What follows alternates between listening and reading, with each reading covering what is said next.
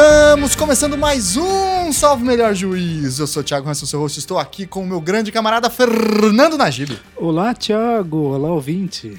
grande Najib de volta aqui para dar os seus pitacos fundamentais de história do pensamento político, né? Sempre, sempre historicizando e problematizando aqui os temas. O raio problematizador é do Najib hoje, então. Hoje essa é a minha função. e aqui temos um, um convidado ilustre que está estreando no SMJ. Finalmente, depois de 300 anos tentando marcar essa gravação, que foi cobrada pelos nossos ouvintes. Meu grande camarada Ricardo Alexandre. Tudo bem, Ricardo? Olá, tudo bem? É um grande prazer é, participar do programa. É, depois de várias e várias tentativas, né, mas finalmente estamos aqui e vai ser ótimo poder fazer essa discussão, é, tanto com o Najib quanto com o Tiago, a respeito de liberalismo e suas complexidades. Ótimo, ótimo. Então, falando sobre isso já, Ricardo, por favor, se apresenta para o nosso ouvinte, fala um pouco sobre sua área de atuação, sua pesquisa, o que, que você faz, enfim, qual a sua relação com o tema. Ok. Bom, é, eu, eu sou formado em Direito e depois disso fiz especialização, mestrado e doutorado em Direito é, mas sempre no processo civil. Então não existe uma conexão muito direta, mas sim uma conexão que passa por uma série de mediações entre o meu liberalismo e o estudo de processo civil. Eu posso dizer que acabaram sendo duas grandes paixões na minha vida e talvez justamente por isso eu não corresponda bem nem a uma nem a outra, né? Nem sou o processualista que gostaria e nem muito menos o estudioso do liberalismo que eu gostaria de ser. Mas eu acho que é, existe uma uma conexão, sim, e ela é, passa pela ideia de que o direito deve garantir segurança jurídica, previsibilidade, deve ser um freio ao exercício do poder, e tudo isso tem muito a ver com liberalismo. Eu comecei a estudar esse tema em 96, quando entrei na minha graduação em Direito na Universidade Federal de Santa Catarina, e desde então sou um estudioso e um estudante do liberalismo e enfim, tenho refletido sobre a complexidade dessa concepção política e econômica, é, tenho participado, na medida do que posso, do movimento liberal e tenho é, participado de vários debates como esse para tentar demonstrar que o liberalismo é complexo, que o liberalismo tem uma tradição muito grande no pensamento ocidental e que é um pensamento muito rico e que deve ser conhecido e debatido. Muito bem, faltou um ponto fundamental aí, Ricardo, que o Ricardo, eu sei, os ouvintes não sabem, era baterista que tocava Morbid Angel e Cannibal Corpse. Isso não é para pouca gente, entendeu? Isso é para poucos. E hoje isso aqui no programa com uma camisa do Beethoven. Olha aí, né? você pra, vê que é... o ecletismo vai de Cannibal Corpse a Beethoven. A Beethoven. hoje em dia Beethoven, né? Mas é, foi uma fase muito bacana aquela do Cannibal Corpse. é, atira a primeira, a primeira pedra quem nunca tocou death metal. Exato.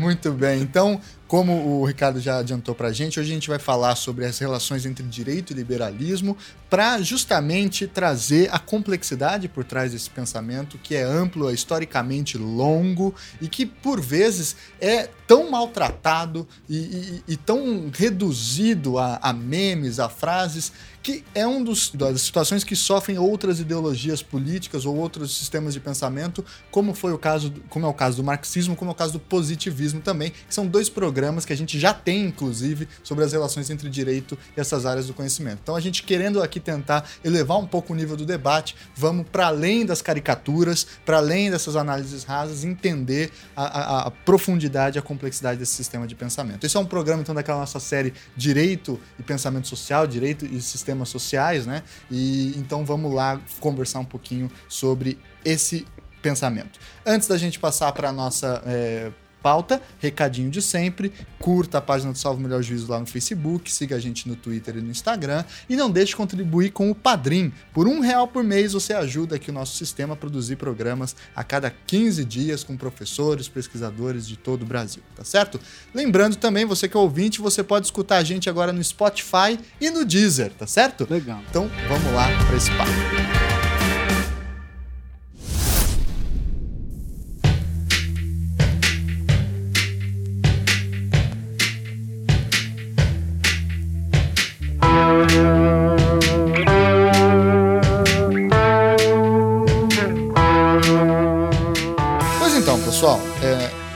mundo em então a sério a concepção de liberalismo, as ideias por trás desses termos, a gente tem que necessariamente fazer uma reconstrução histórica do nascimento da doutrina liberal, o que, que é o liberalismo, ou melhor dizendo, já desde então, o que são os liberalismos né, e as suas múltiplas vertentes na França, na Inglaterra, na Itália, né, mesmo no mundo ibérico, existem várias manifestações possíveis do liberalismo. Aqui a gente fez um, um, uma recolha aí de algumas definições de liberal no antigo regime, ou seja, antes das revoluções burguesas, etc., já apareciam em alguns dicionários é, a própria definição de liberal no mundo português. E olha que curioso, liberal naquela época era sinônimo de alguém que era nobre, ou sinônimo de alguém que era gastador, ou sinônimo de alguém que era não cumpridor da própria palavra, ou sinônimo de alguém que era magnânimo. Ou seja, vejam como o termo liberal podia ser usado para elogiar ou para criticar. E é curioso porque essa polissemia, é, desde a origem, depois vai ser retrabalhada pela filosofia política e pela teoria econômica, mas ela em alguma medida se mantém, porque você pode tanto xingar alguém de liberal quanto elogiar alguém de liberal, da mesma forma que você pode xingar alguém de marxista ou elogiar alguém de marxista, xingar alguém de positivista ou elogiar alguém como positivista. Então, falando um pouquinho sobre a, o nascimento do liberalismo, vamos pensar um pouquinho o que, que é o conceito de liberdade. Porque se o liberalismo é a doutrina política da valorização da liberdade, né, ou de colocar a liberdade no centro, como que era entendida a liberdade antes do nascimento do liberalismo? Bom, Tiago, o liberalismo enquanto doutrina política, e esse é o primeiro ponto que a gente precisa destacar, é que existe o liberalismo econômico e o liberalismo político. Então existem várias dessas distinções que a gente vai trabalhar ao longo do programa, mas iniciando pelo liberalismo político, ele é um movimento tanto intelectual quanto social de oposição, ele nasce como oposição ao absolutismo político, absolutismo monárquico. Então existem manifestações de conceitos de luta pela liberdade ou de disputas pelo sentido da palavra liberdade, né? mesmo antes do liberalismo em conceitos, em, em contextos em que existe esse antagonismo com o absolutismo que é o exemplo da Renascença, em que existe um resgate das tradições romanistas ou neo-romanas do, do conceito de republicanismo. Então, a uhum. ideia de que se, de, se deveria afirmar a liberdade dos súditos ou dos governados perante as instituições legais, perante as leis, e que isso seriam elementos que limitariam o poder do governante, do monarca. Então, existe toda uma disputa, é, mesmo antes do liberalismo, para se definir quais são as liberdades existentes ou reservadas aos súditos ou aos é, membros, aos governados dentro de um reino, dentro de um estado. E aí o republicanismo ele significa nesse sentido a concepção de um estado não necessariamente governado através é, como a gente chama hoje uma república, é, poderia mesmo ser uma monarquia, mas que o estado ele tem essa característica de exercer um poder não arbitrário. Portanto, ele é diferente de... Justificado racionalmente. Isso, portanto, ele é diferente de dentro de casa, que o homem, ele é como se fosse um pequeno tirano dentro da sua casa, né? Ele não precisa justificar os seus atos, ele age dentro do, com base no seu arbítrio. O governo teria que ser diferente. O governo não pode agir com base no arbítrio, ele tem que agir de acordo com as leis. Né? Então, é, é, poetas, escritores como Harrington na, na, Inglaterra falam, por exemplo, de que é, deve haver um governo não dos homens, mas um governo das leis. Que é uma frase tão famosa aí. Né? Exato, exatamente. Isso vai ser reproduzido depois por John Adams, por founding fathers americanos, né? uhum. que isso vai influenciar muito, o republicanismo vai influenciar muito o pensamento constitucionalista. Mesmo com essa raiz anterior ao que a gente chama de liberalismo moderno. Então, essa ideia de um governo de leis e não um governo de homens. Uhum. Essa é uma, uma contribuição importante e pré liberal. Pré-liberal. E aí, o liberalismo, é, enquanto uma doutrina política e econômica, aqui também já vem uma primeira pergunta, né? A gente fala que a diferença entre liberalismo político e econômico, mas em muitos momentos se misturam e em muitas doutrinas ou em muitos pensadores liberais sequer há essa diferença tão clara e posta assim, né, Ricardo? Sim. É, em relação ao liberalismo ou melhor dizendo, ao conceito de liberdade antes de liberalismo, é claro que sempre há o risco de se cometer um anacronismo, uh, uma vez que certamente o conceito de liberdade dos romanos não é o mesmo que o nosso, o conceito de é, polis é, grego não era o mesmo que o nosso, então é, sempre é algo ousado você afirmar que eles partilhavam o conceito de liberdade conosco.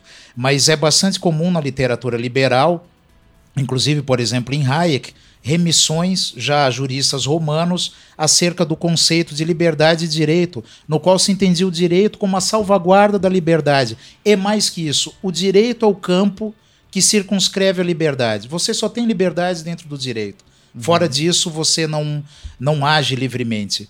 É, obviamente, essa concepção está enraizada em outras é, concepções políticas, mas eu chamo a atenção que alguns autores liberais fazem esse link entre direito, liberdade e, e procuram fazer uma vinculação é, que seja realmente pré-moderna, né? muito é, é, anterior àquilo que, que nós conhecemos por é, modernidade. Como uma regra geral da humanidade. Assim. É, como, como se você sempre tivesse uma uma noção de, de autodeterminação e essa noção de autodeterminação sendo protegida com direi com, pelo direito é, contra a tirania. E dentro dessa esfera jurídica você seria livremente para agir, porque a premissa seria que você não prejudicaria outro, né? você não prejudicaria um terceiro. Agora, é claro que é, é bastante arriscado você trazer esses conceitos para contemporaneidade e dizer que realmente um jurisconsulto romano, quando pensava em liberdade, pensava da mesma maneira que Ricardo, quando diz o que é liberdade. Mas me parece que existe uma raiz comum que seria realmente a, a noção de autodeterminação e de ação dentro de uma esfera delimitada pelo direito. Ele asseguraria a minha liberdade. O Ricardo tocou um ponto essencial, que é essa. O Ricardo ou o Davi Ricardo lá? Qual deles? essa, essa, essa relação que existe entre liberdade, a, a tradução do discurso sobre liberdade e a tradição do direito civil que é a mesma coisa que o direito romano, né, na prática, nesse, nesse uhum, contexto. Sim. Né? Então, a ideia de que a liberdade é uma manifestação do indivíduo, que no fundo, no fundo é o indivíduo proprietário. E, portanto, a manifestação da sua liberdade envolve a proteção da sua propriedade, é, inclusive no âmbito da jurisdição, né? mas é, a proteção da sua propriedade, inclusive contra o aspecto do governante e também contra o vizinho né, os outros indivíduos. Então essa relação entre liberdade, segurança jurídica, liberdade e propriedade, ela tem sim raízes históricas muito profundas na tradição do direito romano. Essa é uma vertente, que é a vertente que eu diria assim, as raízes é, liberais com base no direito privado. Sim. E aí eu diria que existem as raízes liberais também com base no direito público, direito que é justamente aquilo que eu mencionava antes, a contestação do absolutismo enquanto uma contestação do direito divino dos reis a governar. Então, quando uhum. se contesta qual que é o direito que está na base da autoridade pública, isto também vai dar origem a um discurso importante dentro do liberalismo, que é, tem uma conexão, mas não é tão imediata e tão óbvia com essa questão da, da propriedade privada, com a Sim. questão da proteção do, do, da liberdade individual com base no direito. E essas raízes históricas profundas, longínquas, quase míticas, que também fazem com que a gente confunda muitas vezes, ou, ou que na origem haja uma confusão entre liberalismo econômico e político, né? Porque também envolve aí o seu próprio direito de desfazer-se das suas coisas, comprar novas coisas e ser quem você quer ser fazendo essas mesmas coisas, né? Então, e participar da comunidade política dentro desse sentido. Mas se nós formos tentar sistematizar é, um pouco mais dentro da história das ideias, história do pensamento jurídico do pensamento político, é tradicionalmente colocado ali como os grandes, as grandes manifestações é, do liberalismo em action, né, em ação mesmo, são três grandes eventos europeus, é, europeus e americanos. Né? Um deles é a Revolução Gloriosa de 1688, que vai justamente ser o campo em que o Locke vai ganhar sua fama, né? E é considerado o pai do liberalismo político, inclusive, né? E você vai também ter a fundação da figura dos Whigs, que vai ser então o primeiro partido liberal né, na, no parlamento inglês que vai é, desenvolver e carregar para frente essa importantíssima tradição do liberalismo inglês que vai influenciar o mundo todo. Como que é primeiro, olhando para a Revolução Gloriosa, para depois a gente para os outros exemplos, o nascimento do liberalismo ali? Como que se dá essa discussão? Bom, no século XVII é identificado por alguns historiadores britânicos como o século das revoluções, ou século das guerras civis, porque existe uma série de contestações ao governo estabelecido. Né? Por vários motivos. Um dos motivos é por ser uma dinastia escocesa que causava um grande Malditos antagonismo, escoceses. tanto, tanto antagonismo social, político, quanto um antagonismo religioso por conta da reforma protestante e ameaça católica, etc. né? Então existem ali várias contestações do absolutismo que estão em conjunto com demandas, por exemplo, sobre liberdade religiosa, né, que estão bastante atreladas a movimentos eh, de contestação do absolutismo que vão dar base para o liberalismo. É também o mesmo século que está escrevendo o Thomas Hobbes, né, que todo liberal tem que ler, mas aí vem a pergunta: por que, que tem que ler Thomas Hobbes se ele não é liberal? Né? Não tem nada de liberal ali. Mas a coisa mais importante é ele ateia fogo a tudo que veio antes, né? aquela sociedade é, é, feudal, aquela sociedade tradicional, os argumentos tradicionais são todos demolidos ali pelo racionalismo e pelo justnaturalismo. Então esse contexto é importante. Existe um, um, um, uma base, um fundamento do liberalismo moderno que vai estar atrelado ao justnaturalismo. A contestação das, da autoridade das instituições estabelecidas é, com base no exercício da razão e em alguns mecanismos hipotéticos, como o apelo ao estado de natureza, ao contrato social ao pacto, né? são ideias que visam a desconstituir os argumentos existentes em favor da autoridade para construir novos argumentos em- como fundamento do Estado. Aí que vem Locke, que está escrevendo sobre seus tratados sobre o governo, contestando exatamente o a doutrina política, que hoje parece bastante ridícula, mas que era bastante importante e influente à época, a ideia, como, como você sabe, Tiago, que todos os monarcas europeus, né, na verdade, eles eram monarcas europeus, eles eram é, grandes pessoas, chefes de Estado e pessoas com autoridade que precisavam ser obedecidos, justamente porque eles eram os descendentes dos filhos primogênitos de Adão e Eva.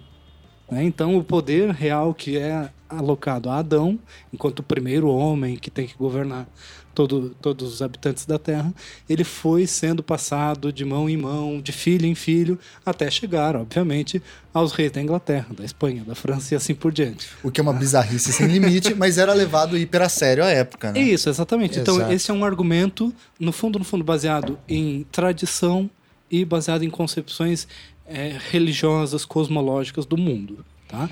É, o, o que vai opor a isso é justamente um movimento pelo direito natural, que às vezes é, se equivale ao jus racionalismo também.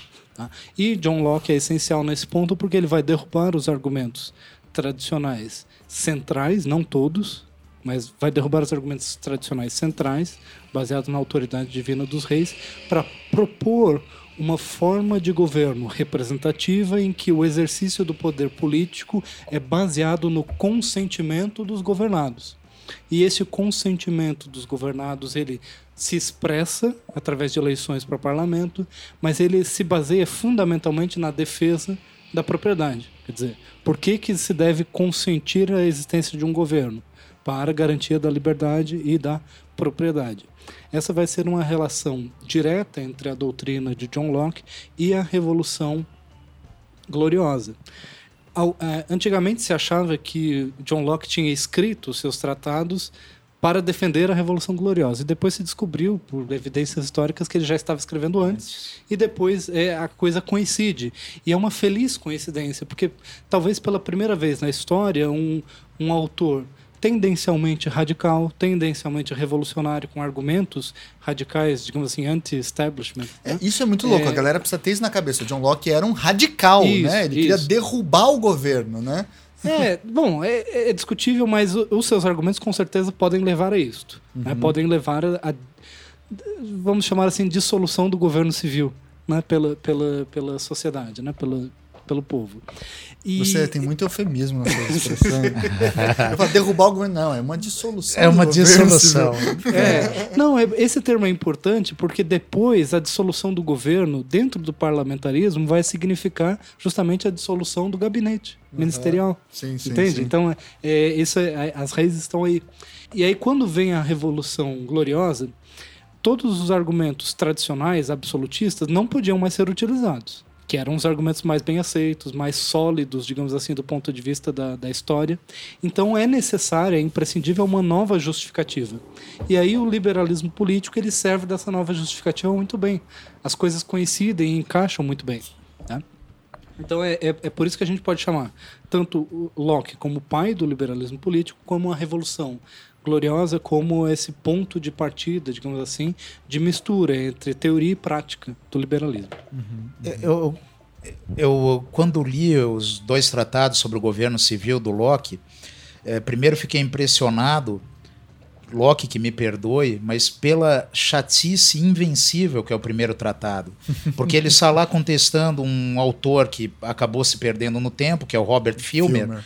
e que tentava, por meio é, de uma interpretação bíblica, fazer uma ligação direta, como já foi dito pelo Najib, entre os atuais ocupantes do trono, em geral, não só em inglês, e é, Adão e Eva. Então, quer dizer, haveria uma linhagem divina e real, que era contestada por Locke, não com argumentos como se poderia imaginar, não com argumentos de ordem é, estritamente política, mas com argumentos também teológicos, estritamente bíblicos. Então fica um debate é, bastante circunscrito a interpretações bíblicas, interpretações é, sobre como se teria se dado essa sucessão. E Locke termina afirmando que não há como é, defender que pudessem ser considerados os legítimos herdeiros é, de Adão e Eva, e deixa claro também é, nesse contexto que ainda que se pudesse fazer essa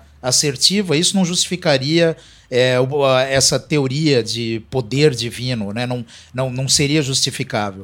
Uh, é preciso saber também que Locke temia muito represálias e, portanto, ele não assinava os manuscritos dele. E vários manuscritos foram perdidos e, e vários drafts, né, vários rascunhos é, que ele produzia acabaram se perdendo porque ele não assinava e, temendo alguma busca e apreensão, alguma prisão, ele os queimava. E coincidiu, como já disse o Najib, embora tivessem sido escritos anteriormente, e não há mais dúvida histórica sobre isso, coincidiu com esse período de Revolução Gloriosa, né, que é tido e havido como um momento de vitória contra uma concepção absolutista. Uh, já o segundo tratado ele é rico porque já desde o início ele é, ele, é, ele é rico e, e, e muito é, próximo a nós, porque já no início é, Locke estabelece para muitos o que seriam as balizas tanto do liberalismo político quanto do liberalismo econômico. E por que liberalismo econômico? Porque Locke preconizava que todo homem tinha direito ao seu corpo. Se tinha direito inalienável ao seu corpo, tinha também direito às extensões desse corpo como por exemplo a terra que esse homem cultivava. Então, quando Locke defendia a propriedade, ele estava incluindo, e há muitos é, estudos e debates entre os Lockeanos sobre o conceito de propriedade em Locke e vários é, ensaios acerca disso, mas, mas não precisamos ser é, tão eruditos nesse ponto para podermos falar que também a vida e os bens de um homem é, eram aquilo que para Locke significava propriedade. E se é verdade que eu tenho meu direito à vida e à propriedade, eu tenho direito a defender essa vida e essa propriedade, seja contra o assaltante, contra o salteador, que vai procurar me, me emboscar em uma estrada, em uma floresta, seja contra o governante. Então, é, não usando do eufemismo do Najib, porque o Najib é um erudito e eu não, então eu posso falar de, de, de, forma um pouco mais categórica, eu diria que Locke deixa aberto o caminho na sua teoria para que houvesse, inclusive, dissolução do governo, para que houvesse, inclusive, é, extinção do governo, quando esse governo atacasse aquilo que era mais caro para os cidadãos. O quê? A sua liberdade, a sua propriedade. Né? Ou a sua propriedade, não só no conceito de propriedade de terra, mas propriedade de vida, de bens, daquilo que eu consegui às custas do meu trabalho. Então, é, boa parte dos autores liberais, ainda hoje em dia, baseia a sua concepção liberal econômica em Locke dizendo que é, se afinal de contas eu trabalho, eu tenho que ter a propriedade sobre esse meu trabalho, eu tenho que ser senhor do resultado, do fruto do meu trabalho. E a maneira como eu vou dispor disso deveria dizer respeito só a mim e a mais ninguém. Aqui já é uma extrapolação de Locke, ele não ia tão longe assim. Uhum. E, inclusive, há, há, autores que criticam uh, essa vamos dizer, vinculação do Locke ao capitalismo laissez-faire, né? Que não teria nada a ver. Sim, até não, porque nem existiria Nem ainda. existiria ainda. Era, era, era anterior, seria um anacronismo. Agora é importante dizer que existe esse embasamento, né? Que é, é portanto, uma obra riquíssima em significados para nós. Muito bem. É, o Macpherson né, tem um livro que é sobre o, o individualismo possessório é. em Locke. Né? A ideia de que o indivíduo que ele vai buscar possuir os bens e vai acumular os bens, que aquilo já estava em Locke. Por outro lado, também existem várias discussões sobre o quão arcaico também é. Isso a gente não pode deixar de mencionar o quão arcaico que é o Locke em vários outros aspectos. É, Tanto no primeiro. O Ricardo é, falou do, discutindo é, interpretação da Bíblia, né? Isso, exato. Então, argumentos bíblicos são considerados indispensáveis naquele contexto.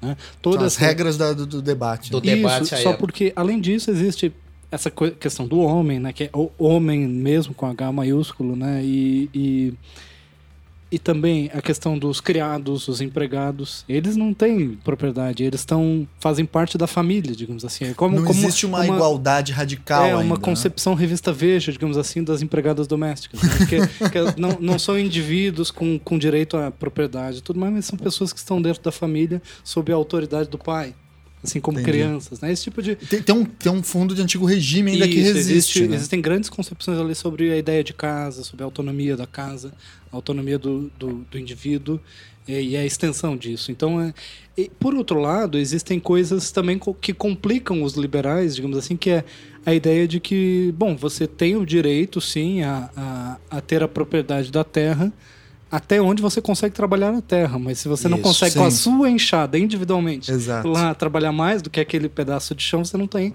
também direito a reclamar a propriedade de um latifúndio. Você não pode ter uma, é, uma fazenda é, no Acre estando aqui, é, né? E, é, é, é, é, e, e, existem concepções arcaicas também sobre a produção, né? Então, Abraço para os ouvintes do Acre. Só. o indivíduo vai produzir tantos tantas cebolas, tanto, tanto determinado produto agrícola, e ele tem que levar aquilo para o comércio, mas ele, o Locke ele tem uma, uma, certa incompreensão sobre a acumulação de capital. Ele tá. não, não, aceita isso. É, é verdade. Então, é, é, é, tudo, tudo que a gente vai falar aqui hoje é complicado e tudo que a gente vai falar aqui hoje tem nuances. Isso. Assim, né? esse... Tirem as caricaturas da cabeça, hein? É, esse, mas esse ponto é, realmente é muito bem destacado pelo Najib. Sem é, pretender ser um especialista em Locke, mas é, fica claro no segundo tratado que ele faz realmente essa limitação é, da propriedade, aquilo que eu pudesse explorar. E mais, uh, uh, também ficou claro, menos para mim, que é, ele não faria uma limitação.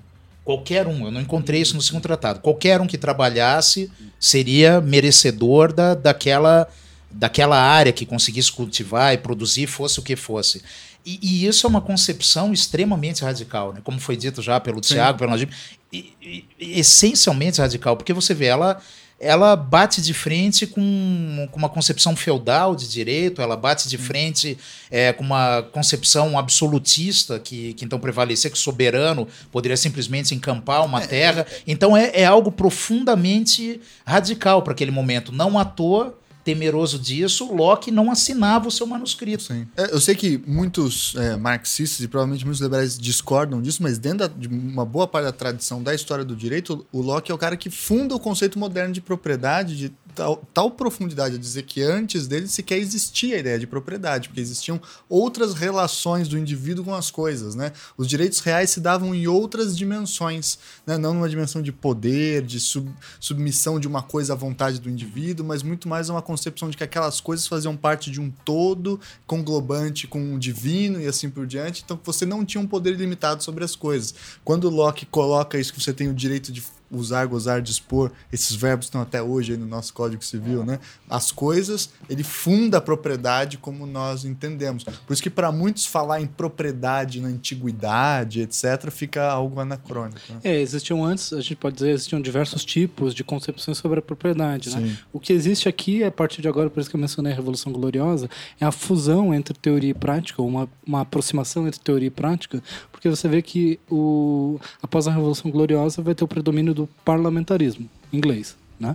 E uma das medidas é, mais imediatas de aplicação desse conceito de propriedade pelo parlamentarismo inglês é os chamados enclosurements, que eram o, o fechamento das terras públicas e das uhum. terras de uso comum E esse conceito de terras de uso comum do povo é um tipo conceito medieval. Típico medieval, né? Que ninguém que é, é, muito dono, né? Isso, ninguém, é, ninguém dono, é dono. E que o soberano, ele, de certa forma, ele tem o dever de manter esse tipo de coisa, manter os bosques, esse, essas áreas que são de uso coletivo, né? que não podem ser apropriados, portanto. Né? Os romanos também tinham um pouco desse conceito de não apropriação de determinados bens. Né? É, e aí vem o liberalismo e vem também a privatização nesse sentido. Quer dizer que toda fração de terra deve ser, para que ela seja bem utilizada, ela deverá ser privatizada, ela deverá ser convertida em propriedade privada, porque ali é que ela vai ser justamente usufruída da maneira correta. Né? Ótimo. Né? Essa é uma concepção bastante importante que causa diversas revoltas populares no século XVIII que são anti-parlamentares. Né? São, são movimentos populares contest, é, que contestam a autoridade desse sistema liberal. Né? E o Thompson, né? um autor que retrata bem isso nessas. nessas uhum. Senhores, e Caçadores. Senhores e Caçadores, exatamente. É, avançando um pouco, outro evento que é também marcante para a fundação da, dessa proximidade entre teoria e prática, né, como Najib colocou, do pensamento liberal da prática liberal, é a independência dos Estados Unidos. Né? A independência dos Estados Unidos e a criação da Constituição americana né, também vão ser dois eventos muito importantes, porque ali a gente vai ver um, uma dimensão muito importante do liberalismo, que é o federalismo, né?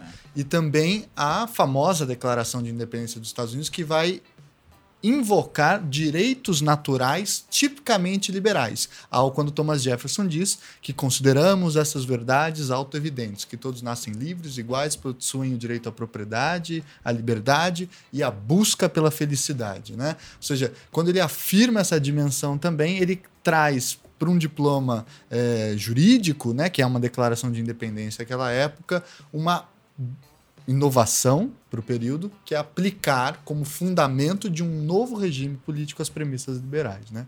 Isso. E o, um segundo ponto aqui, ainda em relação à declaração de independência, e aí é, conectando com o que a gente estava falando antes, é que baseado em argumentos de Locke, a declaração de independência também é uma declaração de autodefesa. O que eu quero dizer com isso, autodefesa? É dizer que o governo imperial inglês estava desrespeitando a propriedade privada do, dos colonos americanos, estava desrespeitando a necessidade do consentimento para a taxação, para o governo, estava alocando ali tropas, regime, é, regimentos militares nas casas das pessoas e assim por diante. Em outras palavras, é, o, os indivíduos ali estavam tendo seus direitos de propriedade desrespeitados e o que, que você pode fazer quando alguém invade a sua casa, quando alguém tenta roubar a sua bolsa, você pode se defender usando da força. Uhum. Né? E é, isso é justificado com base no direito. Natural. Por isso, isso, por isso que a ideia aqui é que a Declaração de Independência dos Estados Unidos ela também é uma declaração de, de que aquela, aquele rompimento político é baseado em uma defesa, uma autotutela, digamos assim, né? que, que só aconteceu depois de inúmeras tentativas de conciliação e tudo mais. Né? Então é justamente aquele ponto que a gente estava destacando do aspecto revolucionário de Locke. Fez uma revolução mesmo, que é o caso da Revolução Americana. É, há um ponto é, que, que eu considero muito especial é, nesse debate a respeito do nascedor, do nascimento dos Estados Unidos, que é justamente a controvérsia política, o debate político que surgiu quando ah, havia uma Constituição e ela precisava ser assinada pelos. Ratificada, é, ratificada pelos diversos entes federativos. É, e aí surgiu a, a, discussão que nós conhecemos entre os federalistas e os antifederalistas. Uhum.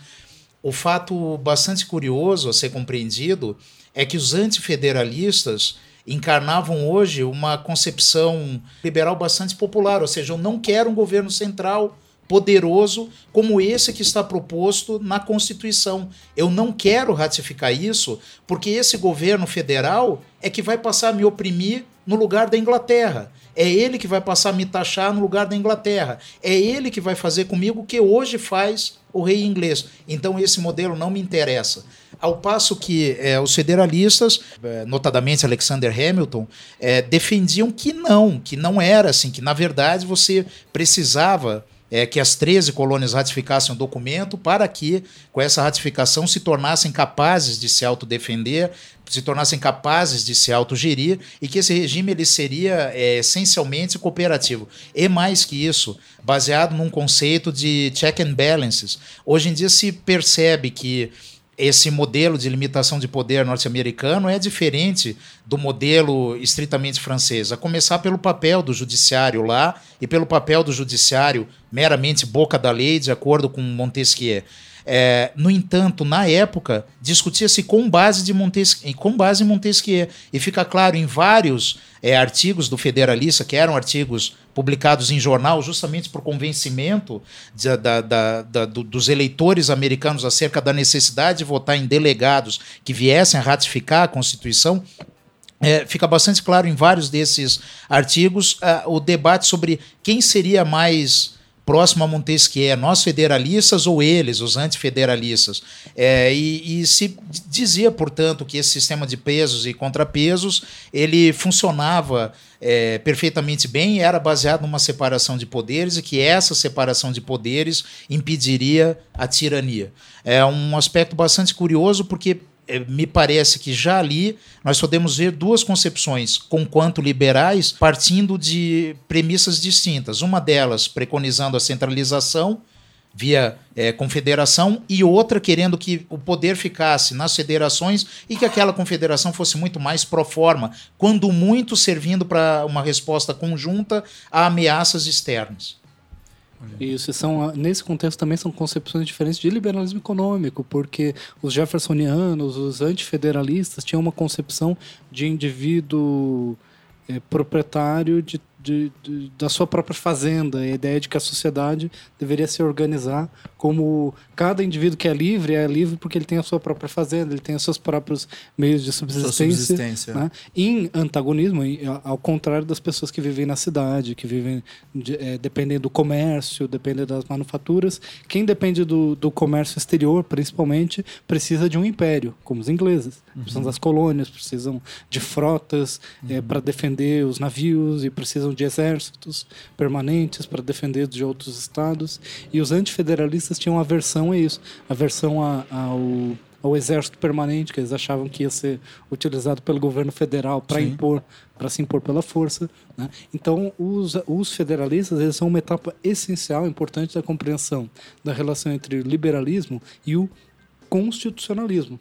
Né? Porque a partir da Revolução Gloriosa, a gente tem também uma discussão sobre constitucionalismo, mas as peculiaridades da Inglaterra, do sistema inglês, fazem com que essa discussão seja também uma discussão histórica, da Constituição histórica, dos pa do papel do, do, das diferentes instituições, e é somente com a Revolução Americana, e ainda mais, depois da Revolução Americana, com a criação do governo federal, é que vai se constituir um governo a partir do nada porque antes você tem sempre as reformas liberais ou ideais liberais é, partindo de instituições existentes. Uhum. E o governo federal não existia, no caso dos Estados Unidos. Né? Então é a partir dali que vai se ter um debate sobre quais são os fundamentos políticos para se criar um, um governo que ainda não existe. Portanto, você não pode utilizar argumentos de baseados na tradição, baseados na história, como de certa forma aconteceu no Brasil, porque já havia uma monarquia estabelecida, nos uhum. Estados Unidos não, então eles não tinham essa opção. Eles tinham que criar um governo estabelecido, diferente dos estados que já possuíam constituições próprias, muitos deles já, possu já possuíam governos estabelecidos na, na, na forma de governos coloniais. Né? E uma coisa essencial aqui, para a gente ir partindo adiante, mas existe no debate federalista um elemento essencial que vai se tornar, digamos assim, um problema clássico do, do liberalismo, da relação entre liberalismo político e econômico, que é a questão da desigualdade. Porque existe uma corrente radical, hoje a gente chamaria radical, eles também consideravam radical, dentro dos revolucionários americanos, como Thomas Paine é um exemplo disso, que buscavam reformar completamente a sociedade tinha uma visão muito mais ampla de revolução. E existia uma concepção muito mais, é, a gente chamaria de moderado, né? É, de, de, que a revolução ela foi feita para estabelecer a defesa da propriedade que estava sendo abusada pelo Império Colonial Inglês. Então, a, a, Constituição, o sentido dessas instituições políticas é de conservar a ordem, de conservar as relações sociais, econômicas, mais ou menos do jeito que elas estão. Enquanto que existiam revolucionários que também se viam, muitas vezes enquanto liberais, é, defendendo a transformação da sociedade através dessa revolução. E um dos temas fundamentais de debate entre os federalistas é um tema que já existia na discussão de Aristóteles, que é como que você vai conciliar duas coisas antagônicas, que é a igualdade política, quer dizer, as pessoas são iguais no âmbito da polis, da política, elas têm direito a voto, com a desigualdade econômica. Como é que você vai conciliar que pessoas sejam iguais no, no âmbito dos direitos políticos, mas tenham condições econômicas distintas? Uhum. Aristóteles via isso como um grande, uma grande ameaça do, de, de, regimes mais democráticos. A, o, o, qual que seria o grande perigo? Porque o que, que acontecia sempre na antiguidade ocorreu nos primeiros anos da independência americana. O que, que as pessoas fazem com o direito de voto? Elas lutam pela abolição das dívidas e pela reforma agrária. Né? E foi o que causou as primeiras rebeliões uhum. dentro dos Por Estados Unidos. Por isso que nesse período já tava, eh, começa a aparecer e entrar tanto na moda a figura do voto censitário. Né? Você vota com Por... quanto de terra você tem. Isso. Lembrando que no mundo antigo, em Grécia e Roma, havia escravidão por dívida e nos, nos Estados Unidos, na Inglaterra, no século XVIII, ainda havia prisão por dívida. Né? Então, isso era uma coisa extremamente relacionada, política, com, com economia, digamos assim. Né? E a resposta é, de Aristóteles era o seguinte, simplificando muito, né? você tem que gradualmente diminuir a desigualdade econômica para fazer com que a igualdade política funcione. Então, você tem que limitar a desigualdade econômica. Essa era, digamos assim, a resposta aristotélica. Madison, que era um autor federalista, que estava defendendo a Constituição, tem que dizer assim: não, você não tem que limitar a liberdade econômica que gera desigualdade econômica. Você tem que limitar o poder político, limitar a liberdade política. Em outras palavras, você tem que dizer que existem limites para aquilo que pode ser deliberado democraticamente. Faz sentido essa faz, distinção? Faz. Né? Então, o constitucionalismo americano ele é fundamentalmente, nessa perspectiva dos federalistas, contra-majoritário. Porque ele é feito para garantir que não haverão abusos do exercício do poder político pelas pessoas que não têm muita propriedade, para justamente buscar é, tomar a propriedade dos outros através das leis. Né? Essa é, é uma discussão que parece ultrapassada, mas é, é central nessa, sim, discussão. Sim, sim. Para que serve uma Constituição? Né? John Adams falava: a Constituição serve para defender é, a propriedade dos ricos contra os pobres, né? simplificando assim, né? Que é para impedir que algumas deliberações cheguem no Estado. Ou seja, limitar o Estado em favor da liberdade é impedir que o Estado delibere sobre qualquer coisa. Isso, em outras palavras, garantindo que a democracia não vai ser ilimitada, não vai ter poderes ilimitados, inclusive sobre que os essa, indivíduos. Essa é uma outra. Aí a gente vai falar um pouco mais à frente, mas essa aí é uma outra tradição do liberalismo. Então já veja como é, o negócio vai ficar complicado. Naquele contexto é, histórico, fica claro para mim que prevalecia uma, uma ideia de limitação de poder central. Essa limitação de poder central deveria servir a todos igualmente. Agora, é óbvio que isso não eliminava é, contradições insanáveis daquele liberalismo, como, por exemplo, o convívio de alguns liberais e da maioria deles, desgraçada e lamentavelmente, com a escravidão né? Como muito Sim. tempo depois da escravidão, um caso odioso, como foi, por exemplo, Dred Scott, né? em que a Suprema Corte veio a declarar que um ser humano poderia ser propriedade de outro. Então, é claro, havia essas contradições. Eu, eu não concordo exatamente com o Najib, mas reconheço que havia assim nuances e que se poderia assim é, entender como forte uma tradição que quisesse uma renovação mais profunda. Minha discordância, só para deixar claro, é sobre os limites dessa revolução. É, eu tenho medo de cometer um anacronismo quando eu é, supusesse que é, eles gostariam de uma reforma igualitária ou que Thomas Paine gostaria de uma reforma igualitária nos modos em que seria entendido isso hoje. Mas até aí devo confessar que não sou um estudioso de Paine, o Najib, Najib conhece mais do que eu a questão, mas é, então, não sei até que ponto realmente haveria essa pulsão igualitária. Né? E, e questiono isso porque chegou a prevalecer a manutenção da é, escravidão.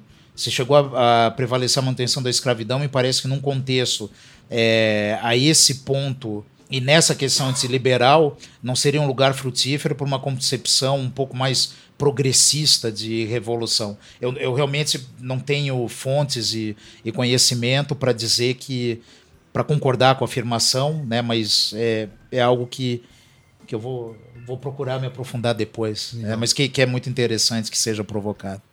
E aí o terceiro marco, enfim, da histórico para nossa afirmação do liberalismo é a Revolução Francesa, né? É, que aí vai dar origem à tradição do liberalismo francês, por sua vez. Então a gente já tem uma matriz inglesa, uma matriz americana e agora temos essa matriz francesa, né? Existem outras matrizes. Existe um liberalismo italiano importante depois do ressurgimento lá, né? O liberalismo ibérico que vai ser com outras que a gente vai falar um pouco por causa do liberalismo brasileiro, mas os três grandes matrizes assim é, de maior influência no, no mundo vão ser essas três. O que, que a Revolução Francesa vai trazer de novidade para o pensamento liberal? Eu acredito que a Revolução Francesa, ela, ao mesmo tempo em que traz um grito muito forte liberal contra o absolutismo, e, portanto, é, prevendo a possibilidade de dissolução de um governo de três estados, em que, pura e simplesmente, o povo não tinha voz, ela também revela alguns aspectos que são altamente autoritários e que, nesse sentido, são não liberais.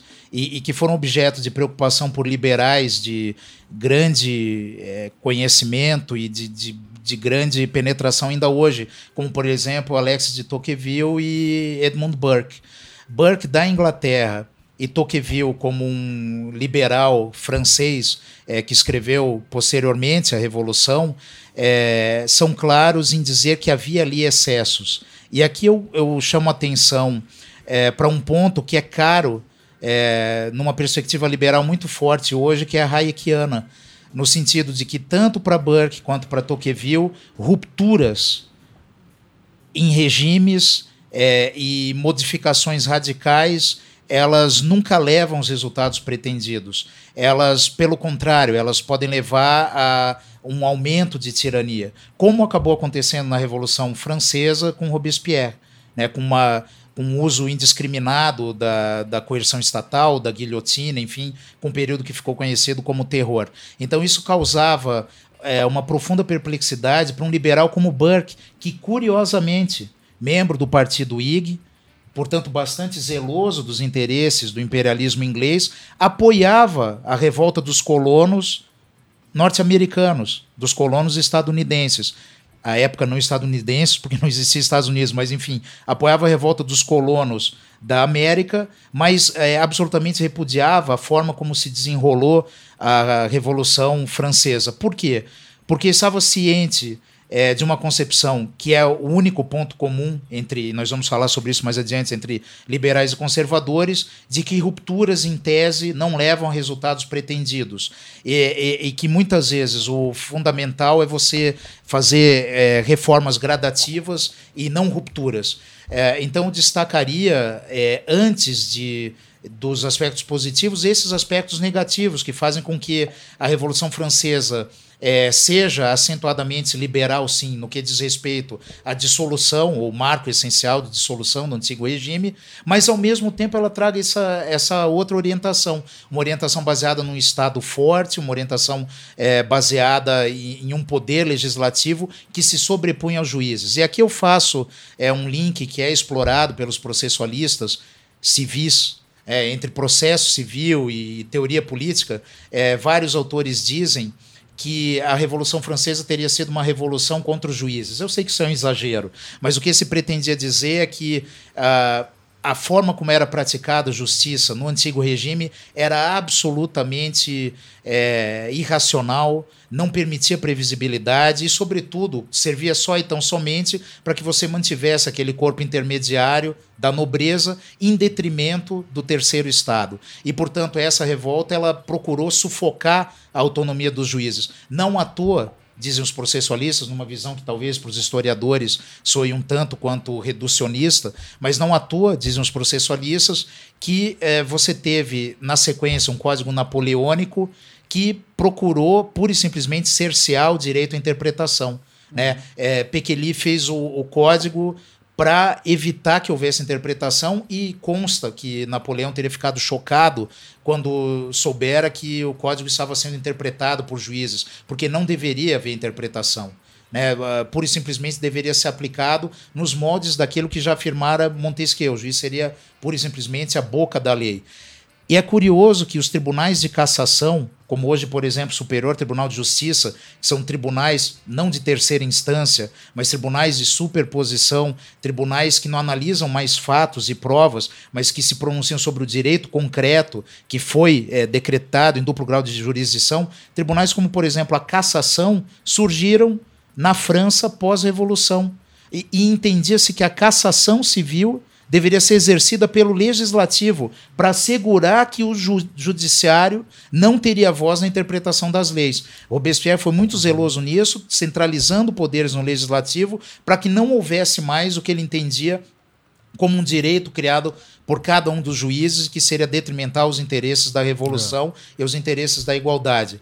É, eu fiz aqui nessa minha é, locução um destaque dos aspectos é, que eu considero não liberais da revolução. Agora, evidentemente, é, isso não desmerece o fato de que é, serve como um marco para a, a, o encerramento do antigo regime, o ingresso daquilo que nós entendemos como modernidade e no entanto, é fundamental nós termos em conta que liberais e liberais que, que conviveram, como Burke e Tocqueville, com as consequências da Revolução, sempre se mostraram reticentes a essa queda abrupta de regime. É, e é interessante que você falou sobre os juízes, porque eles eram uma corporação tipicamente medieval, que Exatamente. se autorregulava, é. né, e que se retroalimentava. Lembra algumas situações contemporâneas, né? É, mas a época, digamos que era ainda mais destacado ainda, né, essa condição de uma corporação hiper fechada em si.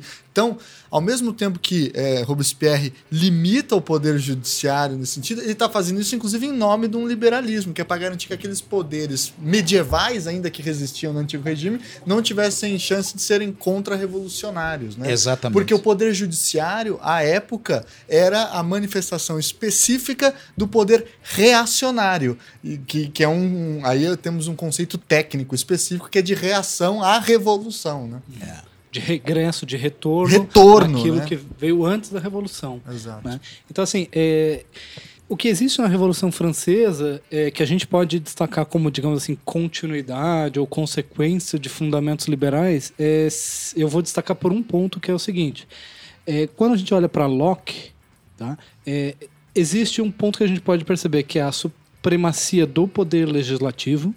Então, no fundo, no fundo, quando você olha Locke, existe um monarca, mas o poder legislativo, o poder de fazer a lei, é, é o fundamental, porque quem faz a lei é quem pode tocar a propriedade, porque a, a lei é o único instrumento que pode tocar a propriedade. Né? Então, a supremacia do legislativo é essencial. Locke ele fala de separação dos poderes, mas é, é superficial. O poder mais, mais importante e dominante é o legislativo. Tá?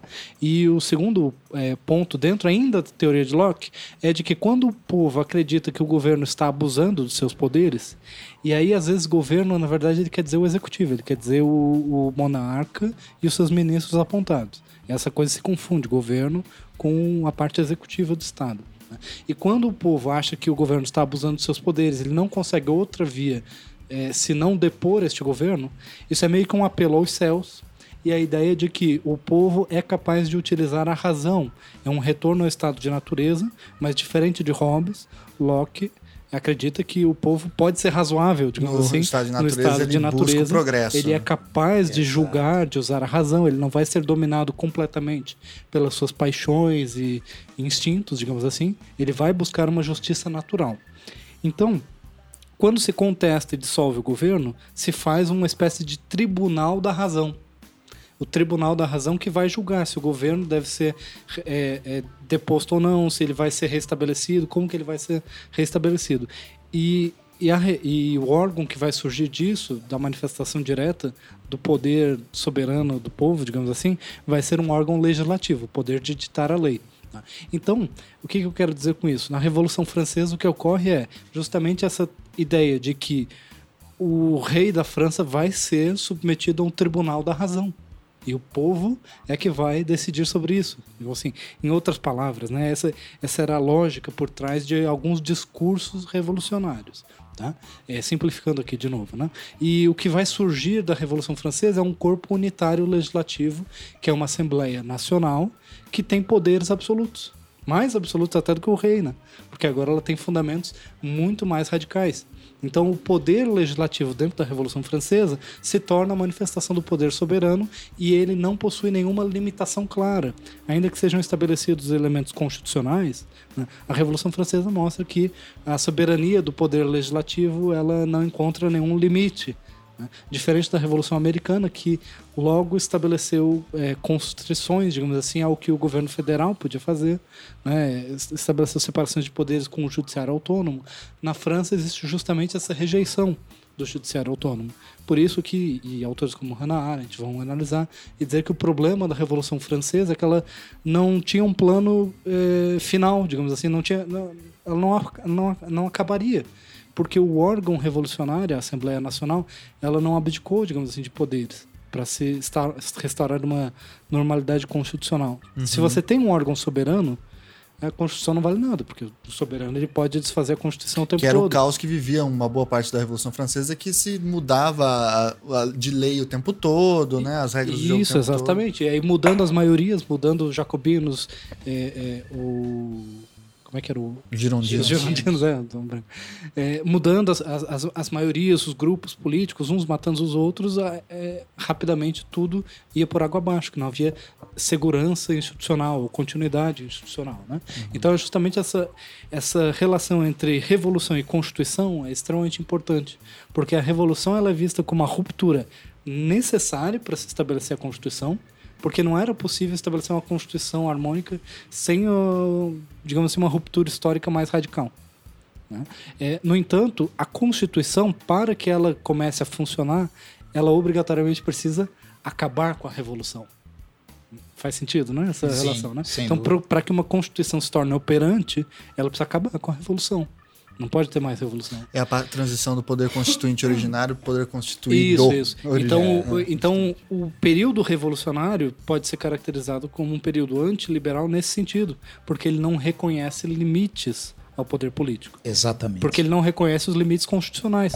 Porque ele se declara superior à Constituição, né? como um poder constituinte permanente. Se você tem um poder constituinte permanente, não há como existir liberalismo, não há como existir Sim, constitucionalismo. Uma Assembleia Constitucional que é. nunca se fecha. Né? Isso, não há qualquer restrição, exatamente, Exato, exatamente isso. Né? Então, o liberalismo, após a Revolução Francesa, ele vai se organizar por este marco da Revolução. Como você falou, vão existir os reacionários, que são aqueles que querem abolir as transformações legislativas trazidas pela Revolução, como a igualdade civil, abolição do, dos direitos feudais, e, etc. Né? E Esse... quer retornar ao período pré-revolução, né? Isso, restaurar isso. o antigo regime. Então, é, o período da que... Santa Aliança isso, e tal. Isso, né? exatamente. É aí que veio o conceito de reacionarismo, enquanto um conceito político de reação. Então pense bem quando você chama um amiguinho de reacionário no que você está falando. Tá, exatamente. é, e aí existe um amplo bloco intermediário que são os conservadores, e aí existe muita discussão sobre quais, qual que é o legado da Revolução Francesa. Em outras palavras, o que, que da Revolução Francesa deve ser preservado e o que, que deve ser abolido, uhum. né? A legislação civil, as, as, reformas modernizantes, digamos assim, que devem ser preservados, mas que, e aí vem o caráter conservador, acabou a bagunça. Né? Não pode mais é, é essa, essa loucura de revolução, de poder transformar tudo, de mudar calendário. Né? Os uhum. revolucionários eles faziam de tudo, né? queriam, tudo. queriam mudar. A Roma ressurreta, né? É, a, a, lógica era que a sociedade inteira poderia ser transformada. Né?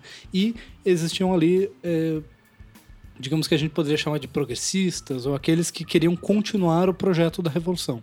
Que eles achavam que a revolução não deveria ter acabado, que ela foi interrompida de, de forma reacionária pelas forças de Napoleão, ou mesmo os, os, aqueles que apoiavam Napoleão, mas achavam que ele tinha um projeto melhor. E aí os liberais eles vão se encontrar nessas matizes. Você alguns, vai encontrar liberais conservadores, isso, vai encontrar liberais é, progressistas. Alguns liberais republicanos, que né, são contra a restauração da monarquia, ou alguns liberais que são monarquistas, mas que defendem um aprofundamento do regime parlamentar e representativo. Uhum. Né? E aí, outros conceitos que vão se tornar mais importantes, como a oposição ao veto, se torna um argumento liberal fundamental. Uhum. Porque é um, é um argumento de defesa do parlamentarismo. E o veto é um exercício do poder absoluto do monarca. Sim. Importante destacar que também é o período que, pós-Revolução Francesa, que se estabelece e se define na nossa tradição política as diferenças entre esquerda e direita, né? E que, que são diferenças que mudam conforme o contexto também, assim como o conceito de liberalismo, como a gente vai ver hoje, e que mostra que desde a origem existiam liberais de direita, liberais de esquerda, né? liberais de centro, digamos assim, os moderados, e que então não, não dá para você antagonizar o liberalismo a esses espectros políticos. Existem pessoas de direita que são antiliberais, existem pessoas de esquerda que são antiliberais, né? mas existem pessoas dentro da matriz liberal que povoam também essas tradições, lendo-se a época da, do período eh, imediatamente pós-revolucionário. Os liberais de esquerda são aqueles que querem continuar o processo de modificação da sociedade, enquanto os liberais de direita, que estariam naquele momento mais próximos dos conservadores, queriam frear esse processo de modificação e garantir e conservar as conquistas da Revolução Francesa, impedindo que degringolasse para um período de é, irracionalidade, assim por diante. E os reacionários estão fora dessa discussão. Exato. Eles não são nem de esquerda nem de direita. Antiliberais. Exato. É. Por isso que quando, por vezes, é, você só pode chamar alguém de esquerda ou de direita, e isso eu acho bem. Eu vi o Marcos Nobre falando isso uma vez, eu achei bem interessante. Ele falou que você só pode chamar alguém de esquerda ou de direita dentro do campo democrático dentro do debate parlamentar ou dentro do, do, de um debate minimamente é, de que haja antagonismo de ideia. Porque fora desse espaço, não dá para se falar em, em, em, direita e esquerda com muita clareza, porque não há o debate, né? Dentro, de, dentro dessa tradição, eu acho assim. É, fora desse espaço, o conceito perde referência. Perde a referência, é. né? Então, é, é claro, isso naquele momento originário, talvez hoje ainda sirva no período dos autoritarismos, que a gente vai falar mais à frente, aí muda o próprio conceito de democracia, né? Aí é uma outra questão, a democracia de massa aparece é, como uma crítica à democracia liberal. Bom, eu acho interessante, então, que a gente mapeou essa diferença entre reacionários, conservadores e liberais. Vamos dar alguns nomes aos bois para o nosso ouvinte se situar também. A época do período pós-revolucionário, ali no início do século XIX, aqueles que mais manifestavam as tradições é, reacionárias eram elementos clássicos assim ou, ou, poderosos da Igreja Católica, né, que queriam um retorno do antigo regime, porque a Igreja ela foi uma das maiores derrotadas com a Revolução Francesa, perdeu grande parte dos seus privilégios, dos seus poderes e assim por diante, né? A Igreja Católica em especial. É, você vai ter no Brasil especificamente exemplos é, desses reacionários e aqui a gente entra também num campo um pouco hum, que fica complicado cravar, né? Isso é um campo minado. Um campo é. minado, que é a figura dos corcundas, né? Os corcundas que tinham esse apelido naquela época no início do século XIX, porque eles ficavam tanto abaixando a cabeça para o rei, né? É, garantindo tantos poderes ao rei, que então eles teriam ficado corcundas. E o próprio Pedro I, né? Ele é um cara que está nesse processo de transição, nesse momento ainda um pouco é, cinzento, que você não consegue identificar bem entre o liberalismo conservador e um, alguns enlaces de reacionário, porque ele tinha, digamos assim, uma saudade do período de um absolutismo em que ele fazia o que ele bem queria, mas ao mesmo tempo ele põe uma constituição em prática, né? E busca obedecer. Até a hora que dá, a hora que ele não consegue mais, ele é, resolve dar o pé e ir para Portugal. Né? Exato, uma figura ambígua, porque com efeito promulgou, na, na verdade não promulgou, outorgou uma constituição. Então isso não fazia dele é, um reacionário, mas também não o tornava automaticamente um liberal, eis que ele rejeitou o projeto que havia sido é, votado, e que, ou que melhor, que estava em discussão, liberal, que era uma né? Constituição liberal. Então ele recusa isso e não sei se agora é o momento de tratar do tema ou não, mas uhum. esse é o ponto é, fundamental que leva, por exemplo, à Revolução do Recife em 1817, né, que leva, que se desdobra em 1824 na Confederação do Equador uhum. e que conta com a participação de um liberal, a quem eu admiro muito, que é o Frei Caneca, né, Frei Joaquim do Amor Divino Caneca, filho de portugueses, né, nascido no Brasil, e, no entanto, é um defensor ardoroso é, da, enfim, da, da separação e da independência. O curioso notar que é, uma independência que ele pretendia fazer Localmente. localmente né? E, e Evaldo Cabral de Mello trata disso em A Outra Independência, porque demonstra que o interesse era não ficar vinculado nem ao Rio de Janeiro, aos saquaremas, como eram denominados, e nem Os cortistas. é, exatamente, aos corcundas. Então, um período realmente curioso, mas que traz para nós uma dificuldade enorme em tentar aplicar esses conceitos de conservador e liberal. É. E uma especificidade, uma curiosidade sobre Frei Caneca é que ele, ele, ele tinha realmente, de, e, deixava claro isso no jornal que publicava, eh, uma visão que era próxima, muito próxima, um liberalismo político de feição radical. Né? Ele pretendia eh, que, que houvesse liberdade de voto, ele pretendia que eh, houvesse restrição ao poder centralizado eh, e, E, a República, né? e que a era uma República, coisa exatamente, chocante. né? chocante. Então isso é, já era suficiente para fazer dele assim um elemento radicalíssimo, criticado por outros liberais como o Visconde de Cairu, Isso. né, um liberal saquarema, um Exato. liberal vinculado ao poder do Rio. Esse é um ponto importante. Até o Najim falava para mim mais cedo que é interessante esse, essa complexidade de entender o Pedro I, porque ele, ao mesmo tempo que põe uma constituição, ele põe uma constituição que é digna dele, Isso. né? Ou seja, ele é, o, ele é anterior à constituição, ou seja, ele tem um poder ainda, aspas, aspas, divino de rei, mas que permite a sua própria constituição, né? É, em, outra pala- em outras palavras, né, quando ele diz que tal Constituição tem que ser digna da minha pessoa, da minha autoridade, ele diz que a sua autoridade antecede a Constituição. Ela vem de raízes históricas muito mais profundas e muito anteriores, e aí anterior significa também implicitamente superior à Constituição. Que a Constituição é um documento que está sendo feito agora, mas a monarquia não é uma coisa que está sendo feita agora. Por isso que eu destaquei na Revolução Americana a criação do governo federal. Porque o governo é, federal estava sendo feito agora. Exato. né? Mas a, a monarquia portuguesa e que gerou o Império Brasileiro não estava sendo feita agora. Né? É uma instituição antiga que antecede a Constituição. Então a gente pode dizer que ela se constitucionaliza quando ela é, é, considera é, é, útil assim fazê-lo. Né? E é por isso que também o Brasil, nesse sentido, ele nasce liberal, né? É, ainda que algumas práticas sejam antiliberais, como a manutenção da escravidão, à época ele nasce liberal. O Brasil é fruto do liberalismo, porque ele nunca foi um país, em termos é, de institucionalidade, reacionário.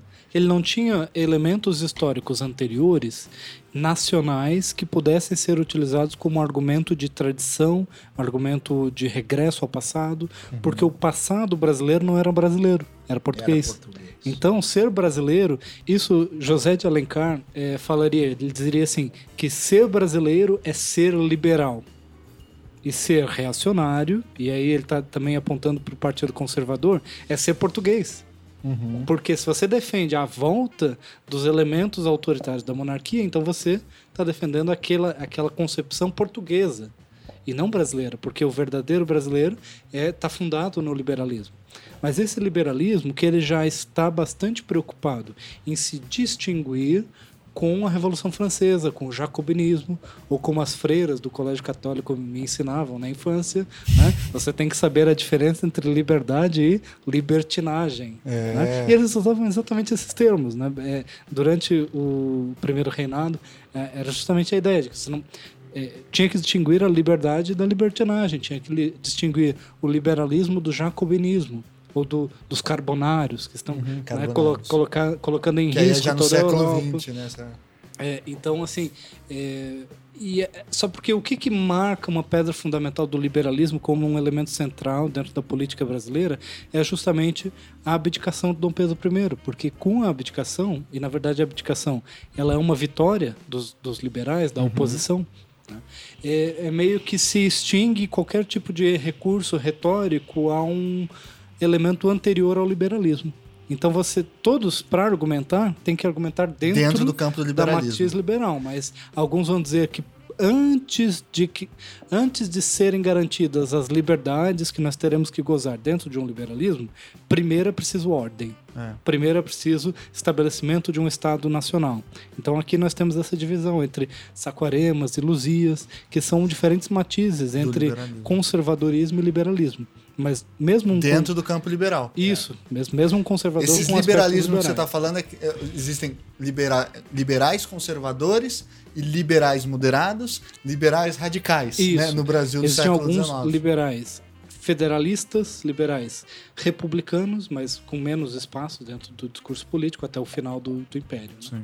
É uma coisa que o Christian Lynch fala que eu achei muito interessante. Ele fala assim: você não entende a modernidade política fora do liberalismo, porque toda modernidade política ela se afirma ou a favor das premissas liberais ou contrária a ela. E na medida em que, é, por exemplo, os comunistas querem puxar o liberalismo, aspas, para frente, no sentido de fazer, continuar aquela Revolução Francesa e, e, terminar o processo de modificação total da sociedade, os reacionários ou conservadores reacionários querem puxar o liberalismo para trás, ou seja, voltar às tradições, à família, aos valores da religião, aos bons costumes, etc. E nesse meio campo, você tem a luta entre os liberais, né? Aí você vai ter o liberalismo social, que é uma vertente mais da esquerda liberal, você vai ter esquerda falando hoje, né? Porque, de novo, são termos que se mudam no, no tempo, né? Isso vai ter uma, um liberalismo mais de direita conservadora, assim, que é, é não quer voltar, mas também não quer que os negócios, é, que, que, se acelere a, a é. mudança social, né? É, para sintetizar, eu diria que no século XIX, antes do, do advento do socialismo e do anarquismo, né,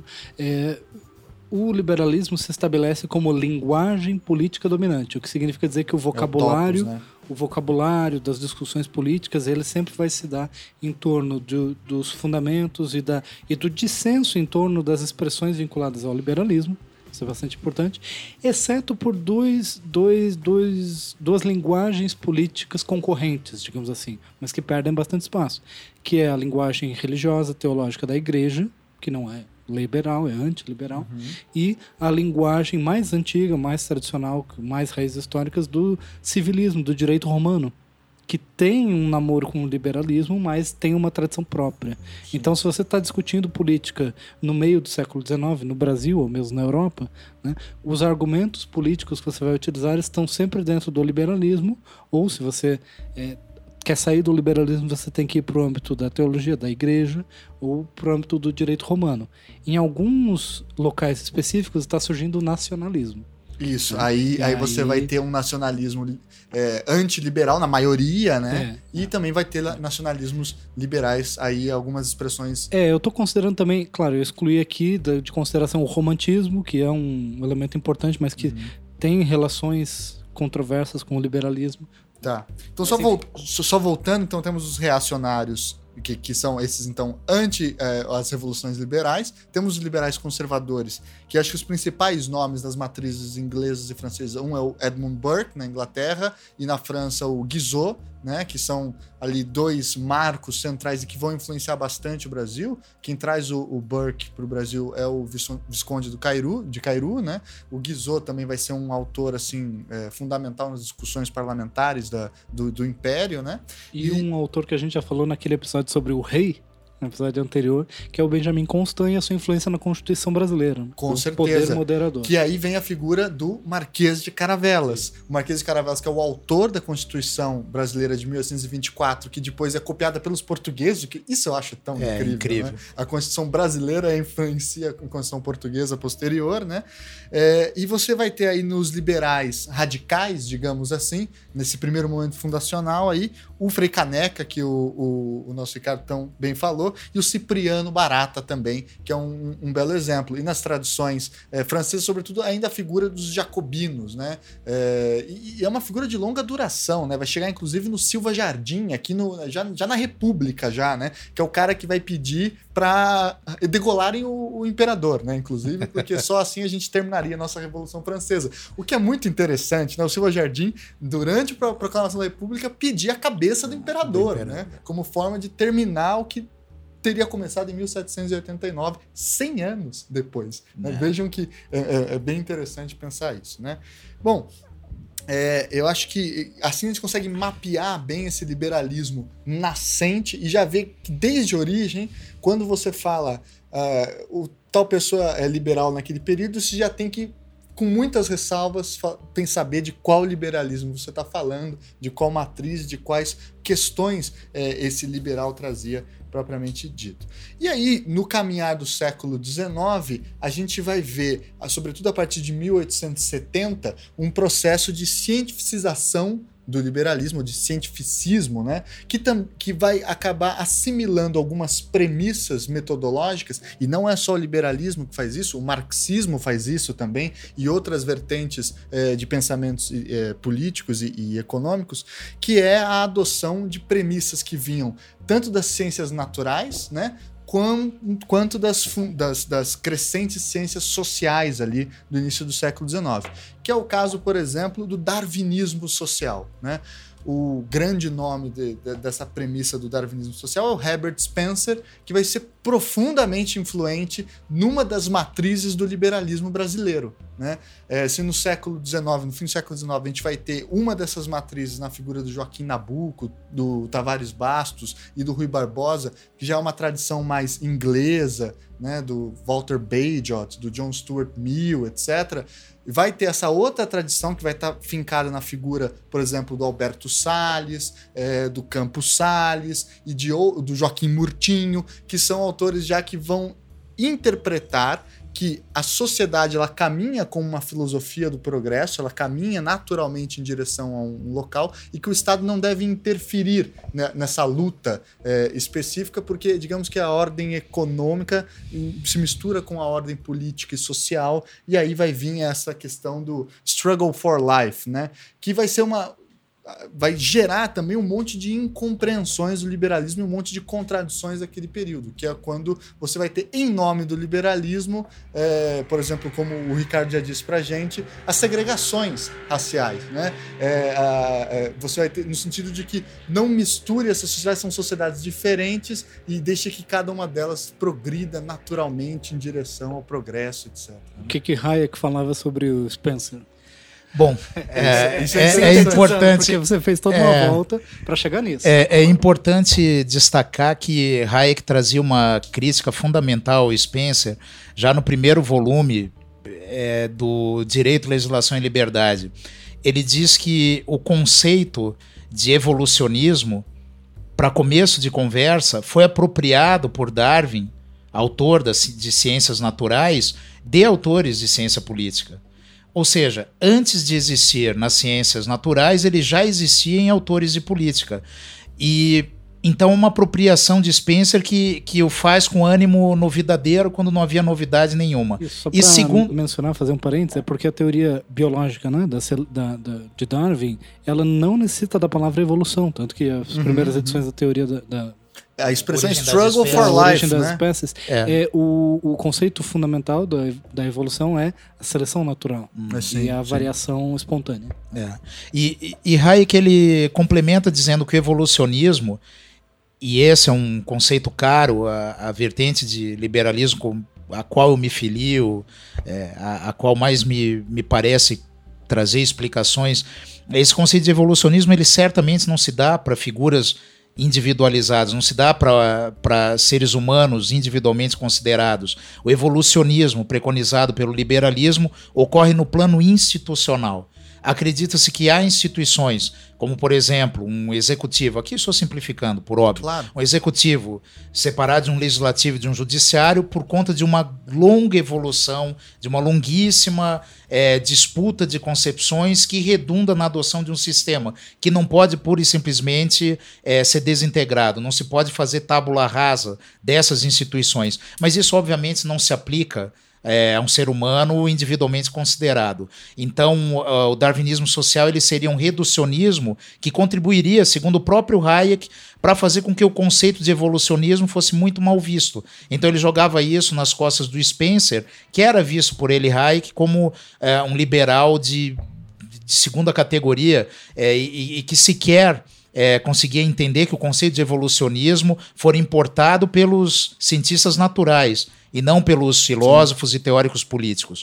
Uh, é, é, esse conceito, e, e, aqui eu vou trazer desde logo, talvez antecipando um pouco, é, esse conceito de evolucionismo ele significa que haveria é, duas ordens que poderiam ser interpretadas, ou esse conceito de ordem ele pode ser dividido, como já faziam os gregos, entre táxis, que é aquela ordem direcionada para um determinado fim, e cosmos, que é a ordem espontânea e autogerida sem qualquer finalidade, ou cuja finalidade você não pode controlar. Você demiurgo, você legislador, você ditador é incapaz de controlar uma determinada ordem. Por quê? Porque ela espontaneamente é, se origina, ela espontaneamente evolui a partir da interação de milhões e bilhões de seres humanos.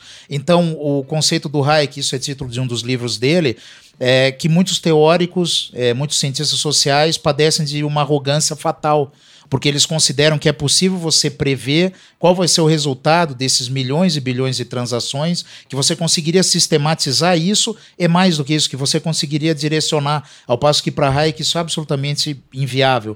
Você não consegue direcionar é, todas as ações em uma dada sociedade.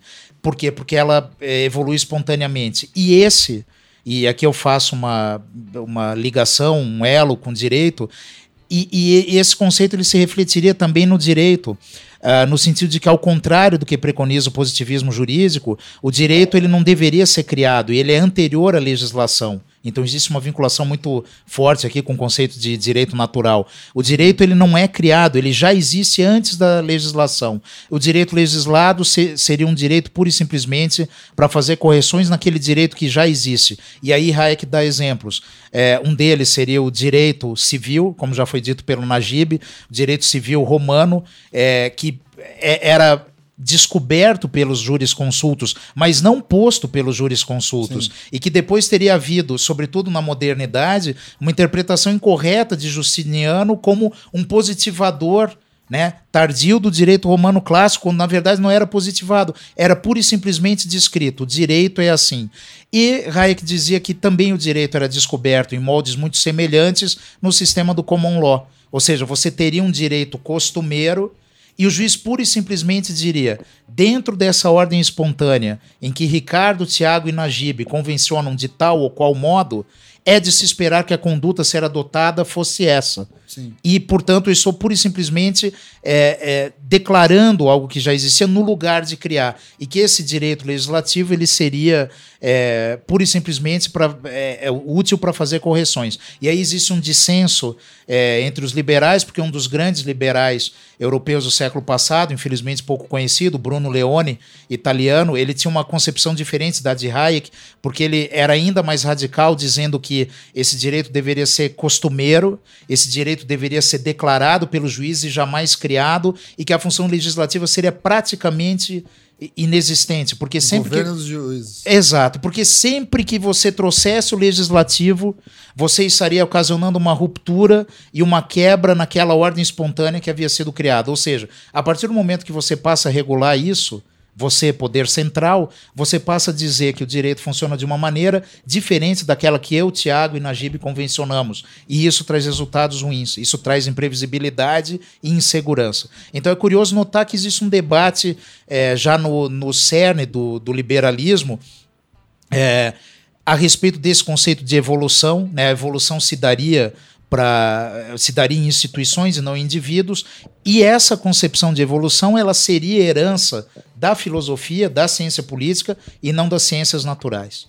É, é agora partindo para o confronto, né, vale Ótimo, destacar que eu também tenho umas questões interessantes que o, o Leone ele é desconhecido pelo público, mas ele é muito bem conhecido pelos consultores e advogados das eh, corporações multinacionais. Né? Então, existe um movimento do liberalismo, digamos assim, do século XX, do século XXI, é, é, que se destaca a partir do Thatcherismo, né, do Reagan, é, que é o movimento antirregulatório. Né? Justamente a ideia de que deve ser impossível para o legislador controlar o mundo e as coisas, então ele não deve ser capaz de fazer regulações econômicas, regulações de, de, de segurança ou de é, setoriais, né? ou que quando houver esse tipo de regulação, essa regulação tem que ser deixada a cargo dos próprios agentes. Né? Então, as empresas farmacêuticas devem fazer os próprios testes para decidir se o fármaco é eficiente ou não, o Estado não deve se meter nisso. Esse tipo de, de doutrina que também ganhou muito, muita importância a partir dos anos 80. Né?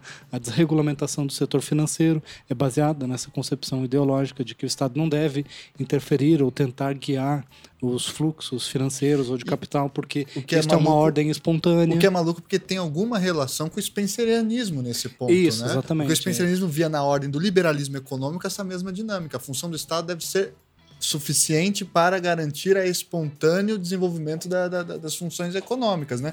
E a intervenção estatal que era uma, uma regra né, no início da Primeira República, se dava justamente em função disso. Ela tem vezes. que ser uma, uma intervenção negativa, de impedir que, que coisas é, sejam reguladas. Né? Desvirtuantes né? aconteçam. Né? Por exemplo, garantir segurança e propriedade é uma forma de intervenção é, negativa, de manter a, a situação como está.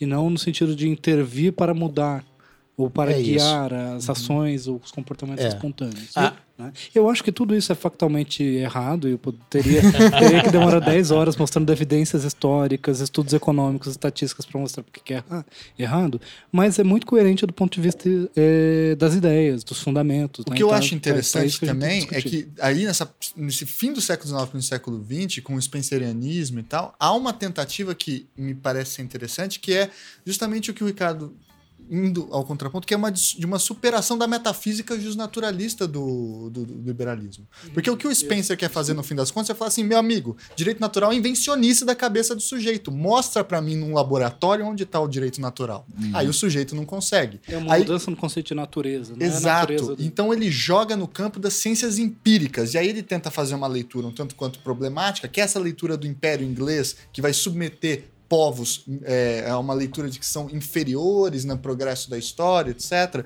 que vai vincular o, o liberalismo ao colonialismo, falando assim: olha, é, você tem que deixar a progressão natural das coisas, porque de fato, se você observar, existem diferenças naturais que são cientificamente comprovadas. Então não, são, não é uma questão de concepção abstrata, generalista, justnaturalista típica do século XVIII. Né? Então é isso que é interessante. Mas pelo que você diz, Ricardo, com Hayek há um retorno retorno ao século XVIII e a valores metafísicos, assim, de, de, uma igualdade abstrata. É, embora ele não, não use o termo metafísico e, e sempre é, é, ele usa muitas vezes a expressão sobrenatural.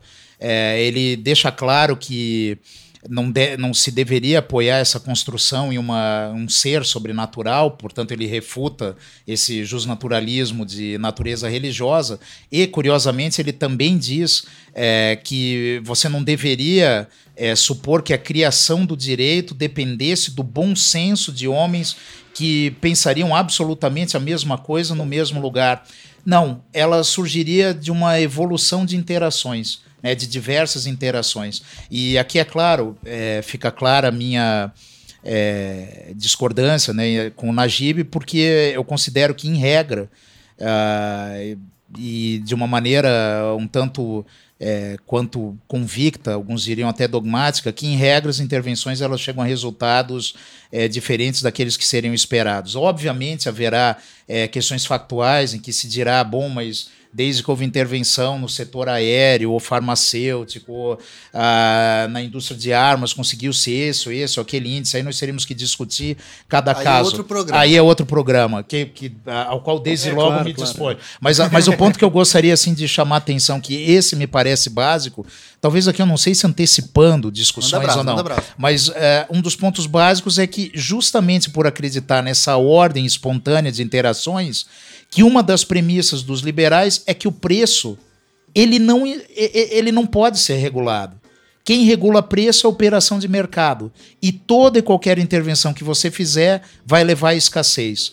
E aí me parece que, é, dentre os casos específicos, que de muito boa vontade eu reconheço que pode haver uma intervenção, é, embora eu não conseguisse indicar aqui, mas em alguns setores ela pode ter sido válida para segurança, para uma série de outros valores que não só acumulação de dinheiro, mas iria assim, no que diz respeito à questão de preços, é, aí o argumento liberal ele ganha uma força factual muito grande, porque seria isso que levou ao colapso, a tentativa de controlar preços é que teria levado a um problema na alocação de recursos nas economias centralizadas, né, digo, as economias socialistas do pós-guerra, E justamente esse problema na alocação de recursos que produz escassez. Né? É o que se vê sempre que se tenta, por meio de um órgão central, seja ele é, é, capacitado como for, sabe como for, contando com os computadores, elementos de informática como for, ele é incapaz de saber se determinados reais devem ser é, alocados na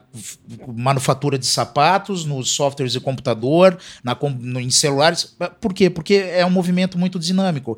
Só que ao mesmo tempo em que você tem esse dinamismo intrínseco, essa ordem espontânea, você tem também a frustração né? Porque quem participa dessa ordem está sujeito a perdas. E aí que vem um conceito que muitas vezes é mal interpretado, é, porque os liberais, como Hayek, dizem que dentro dessa ordem espontânea não, não há que se falar no critério de justiça ou injustiça, porque pura e simplesmente essa ordem existe. O problema está em você invocar o critério de justiça de uma determinada transação depois que o resultado já se consumou. Você pode ter comprado meu celular e ter achado esse celular uma porcaria, mas no momento em que nós transacionamos, isso foi feito livremente e, portanto, essa transação não deveria ser anulada pelo é, é, Najib, a não ser que eu tenha agido com fraude. Basicamente é isso. É, é claro, e, e, eu sei e conheço das críticas que se faz a esse conceito de ordem espontânea, mas é, me parece belíssimo, e, e belíssimo num sentido poético, num sentido romântico, porque é, ele aceita a complexidade do mundo. Né? Ele aceita a complexidade do mundo. Obviamente, isso não é, como diria uma visão caricata do liberalismo hayekiano, é uma tentativa de fazer com que os ricos continuem ricos e os pobres pobres. Não.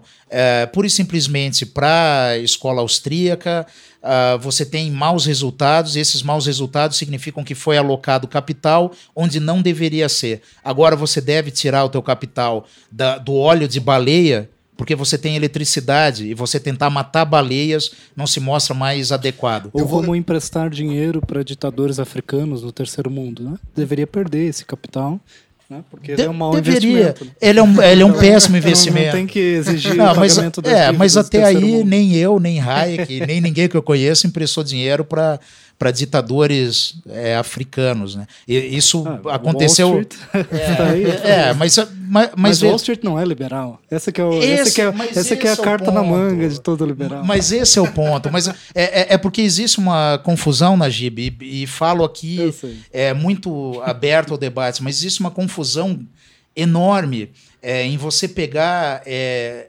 sujeitos vou falar sujeitos para não qualificá-los como eu gostaria, mas você pegar sujeitos como, por exemplo, Ike Batista e dizer que ele é um exemplo para o capitalismo liberal brasileiro ou para o liberalismo brasileiro, ou, ou você pegar, é, assim como você dizer que o papel do Estado é contemplado quando o Brasil concede empréstimos é, para ditaduras africanas, como fez recentemente, né, como fez recentemente. É, isso não é capitalismo, né? Isso certamente é, é tão ofensivo para mim como liberal, como seria para o mais convicto é, dos marxistas ou dos socialistas. Obviamente, é, esse crony capitalismo, o capitalismo de compadril, ele é essencialmente antiliberal. Isso que o BNDES fazia recentemente no governo, escolhendo alguns, né? E vamos aqui, podemos dar nome aos bois, investindo em friboi, como tentou se fazer com o pão de açúcar, isso é essencialmente não liberal. Agora aí que está. Uh, existe um problema muito sério, é, que é justamente a, a, a impossibilidade é, na sociedade é, brasileira atual de você controlar isso. E por isso que uh, os liberais mais radicais preconizam que deveria haver, pura e simplesmente, extinção do BNDES. Porque ele não serve para eu abrir a minha vendinha. Por que, que ele deve servir para o Abílio Diniz discutir com o grupo Casino se ele vai comprar ou não um negócio de bilhões e bilhões? Então, quer dizer, é, isso não é liberalismo. Né? E, e, isso é invocado por liberais. Aí também de uma vertente é, é, Chicago, como, é, por exemplo, Milton Friedman, né, Frank Knight. É, dentre outros tantos, isso é invocado como um exemplo dos, dos perigos a que um Estado grande pode levar, porque ele acaba sendo sempre um Estado de compadril, né? e não é isso que é preconizado pelo liberalismo. Só que o problema desse tipo de argumentação Lá é que ela é antirrealista, no sentido de que se o Brasil adotar toda a cartilha liberal, os Estados Unidos, maior potência econômica do mundo, adotar toda a cartilha liberal, o que, que imediatamente vai acontecer? Se, se, todo mundo fizer isso e a China não fizer, A China vai dominar. Porque o, a forma de organização estatal, principalmente no uso da violência e no uso da pressão comercial, a concentração de recursos de uma, uma só pessoa, quebra qualquer tipo de relação espontânea, é, livre de mercado, quando você tem uma pessoa com um poder de barganha é, é, desproporcional Pra ver que eu, eu não estou com então, preso com ninguém, o meu problema do, dessa ideia de ordem espontânea é que ela é, para mim, uma equivalente é, lógica, assim, da ideia de dialética em Marx. As duas é jogar para Deus, sabe? é um negócio assim... São meio que argumentos de fé, eu diria. É, assim, porque assim, do mesmo jeito que você acredita que a contradição entre... Quando se gera uma, uma, uma tese, ela já contém a sua própria contradição que vai gerar uma outra. Isso. É a, a, a, crença de Porque que existe uma, uma filosofia da história. Uma filosofia da, nas duas. Isso. Tanto isso. no marxismo quanto nesse livro, há uma filosofia da história de que as uhum, coisas uhum. acontecem com uma força é, natural. É. Né? E uma é coisa que é importante destacar, principalmente para o público desavisado, é que essa visão completamente liberal da economia não é uma visão ortodoxa. É, coisa mais bem estabelecida do que o keynesianismo né, do ponto de vista tanto acadêmico quanto de influência nas políticas públicas, etc. Né. Então, um do, dos pontos é, fundamentais dessa argumentação liberal é de que, independentemente do que está acontecendo agora, no longo prazo, o longo prazo vai confirmar a minha hipótese. Eu tenho uma hipótese, que é acabar com uma lei que regulamenta tal coisa, ou impedir, ou é, tornar o câmbio completamente desassociado de qualquer medida de um banco central, por exemplo. Né? Se isso em 5, 10, 15 anos causar uma completa destruição na sociedade, isso não vai descomprovar essa hipótese, porque a hipótese ela se sustenta no longo prazo. Ela vai dizer, não, o liberal vai dizer, bom, causou a destruição? Causou, mas no longo prazo vai ser melhor. E aí o Keynes Tem um fica, formato é, parecido no marxismo, fica, é, isso aí isso, também. Exatamente. Mas Stalin matou um monte, pra... mas é porque no longo prazo ele ia parar de matar. É. e aí Keynes fala a coisa mais importante pra gente, que é, no longo prazo todos nós vamos morrer, todos nós estaremos é. mortos. Mas então, é. é imprescindível que a gente tenha políticas de longo prazo e políticas de curto prazo porque e aí vem todo o desenvolvimento de teorias é, anticíclicas dentro do, da macroeconomia e tudo mais, né, que eu não vou também falar sobre isso, mas só para dizer que dentro de uma concepção de capitalismo liberal existem vários elementos anticíclicos, anticíclicos pensados no curto prazo, pensados no espaço da intervenção estatal, que são reconhecidos como liberais também. Tá? Que não são, não é socialismo.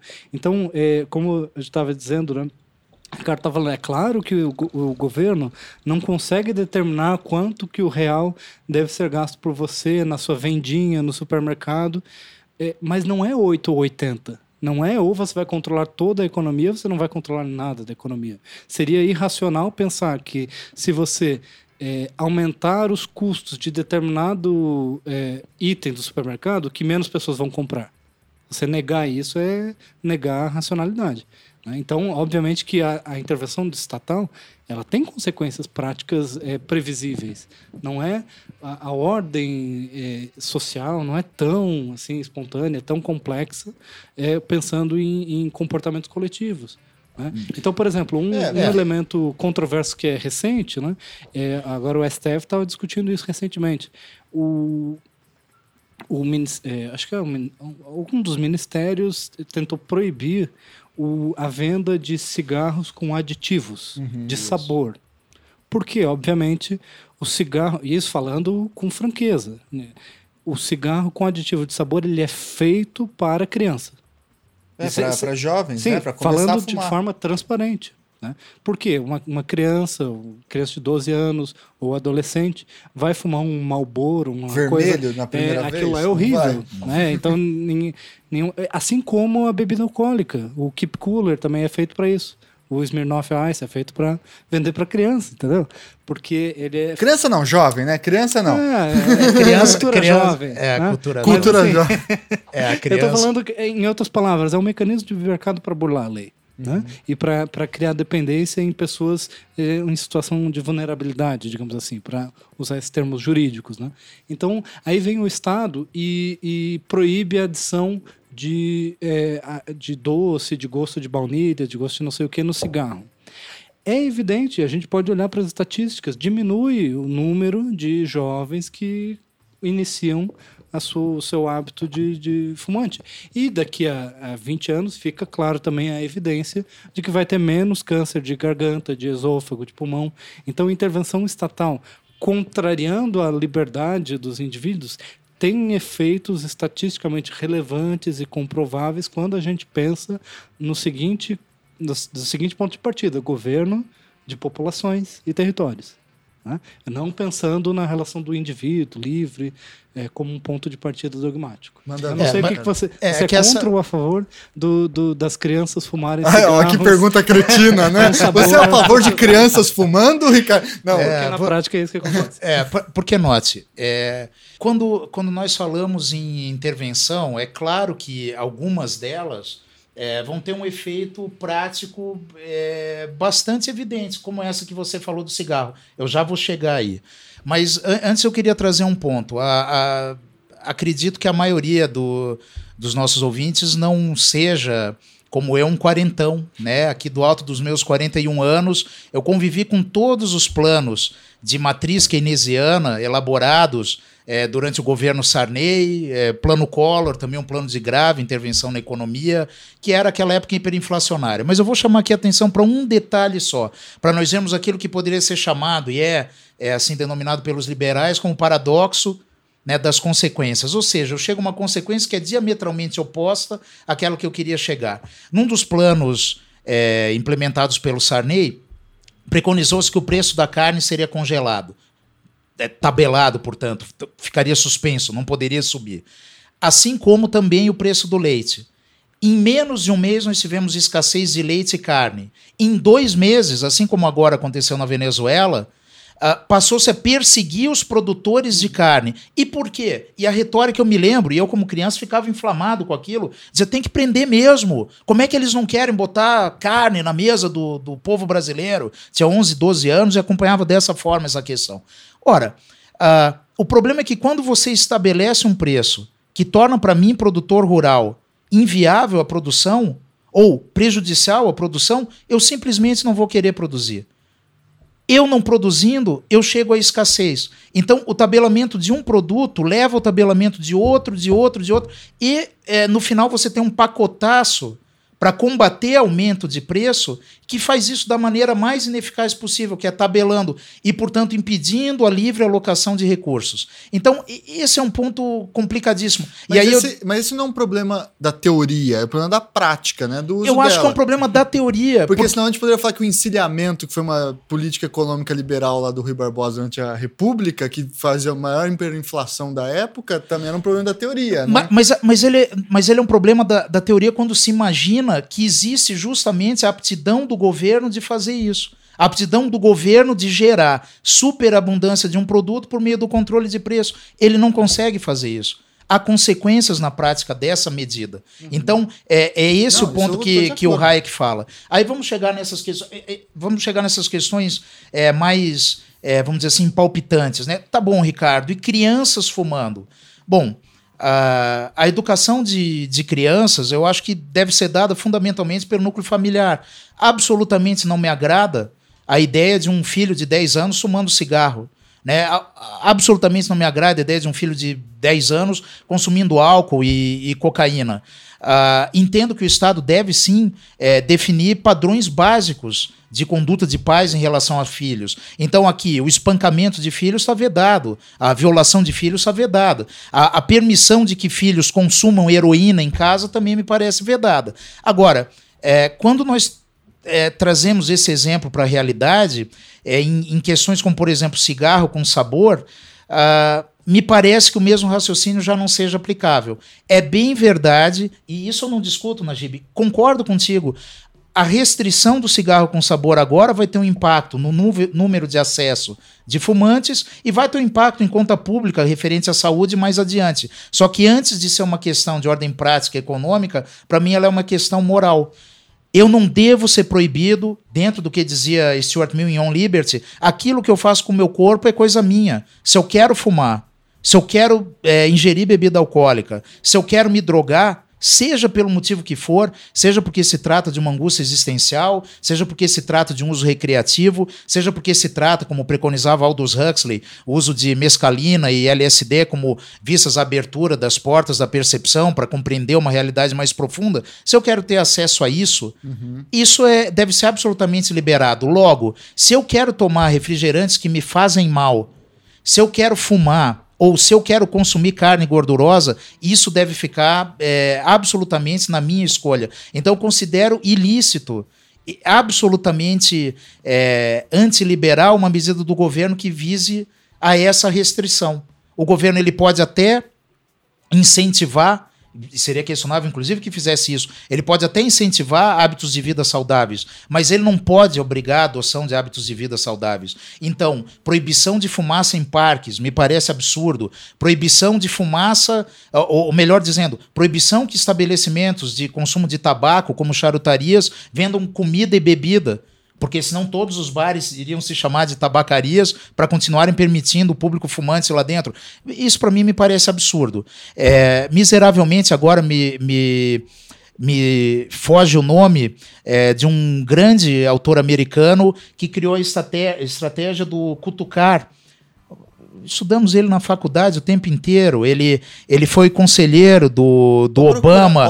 ele, ele foi, ele foi ele foi perseguido há, há, pouco tempo pelos conservadores, ele estabelece a estratégia de cutucar. Significa o quê? Significa que o governo ele não, pode, não poderia proibir o consumo do cigarro, mas ele poderia fazer com que o cigarro fosse colocado na prateleira lá, na prateleira lá atrás do mercadinho, de modo que você não tivesse livre acesso a ele. O produto menos salgado Tornado custoso. tornaria mais custoso e você como consumidor você não sentido. veria, você não... Então, assim, você vai tirar o saleiro da mesa.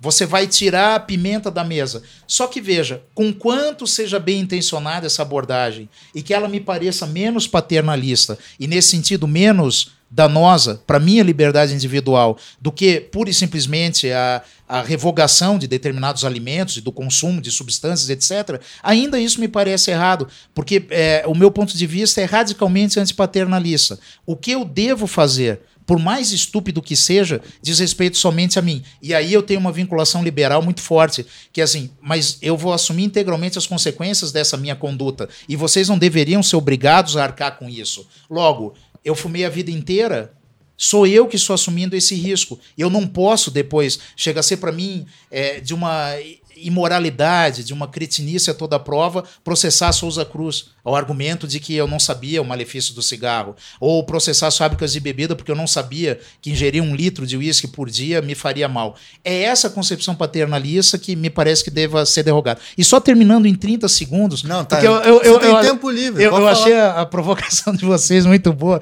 mas assim, é, eu não vejo qualquer parâmetro de comparação entre a dialética marxista e a ordem espontânea, ainda que para vocês isso as duas pareçam metafísicas, as duas pareçam sobrenaturais. E isso é bom porque os marxistas e os liberais vão me xingar. É, base, basicamente porque não existe um conceito de ordem e de sentido na história, tal qual visto pelos liberais. Isso é algo que veio de Hegel, passou por Marx e, e é adotado ainda hoje, mas é, para mim não existe um sentido intrínseco na história. Duvido que essa é, é, concepção seja levada muito a sério fora do, dos fora do ambiente acadêmico marxista. Não há um sentido na história. Não existe uma, uma, uma continuidade. Existem rupturas, existem marchas e contramarchas. Então, é, não há também na ordem espontânea, porque ela, e nisso ela é radicalmente contrária à dialética. Ela não tem qualquer sentido.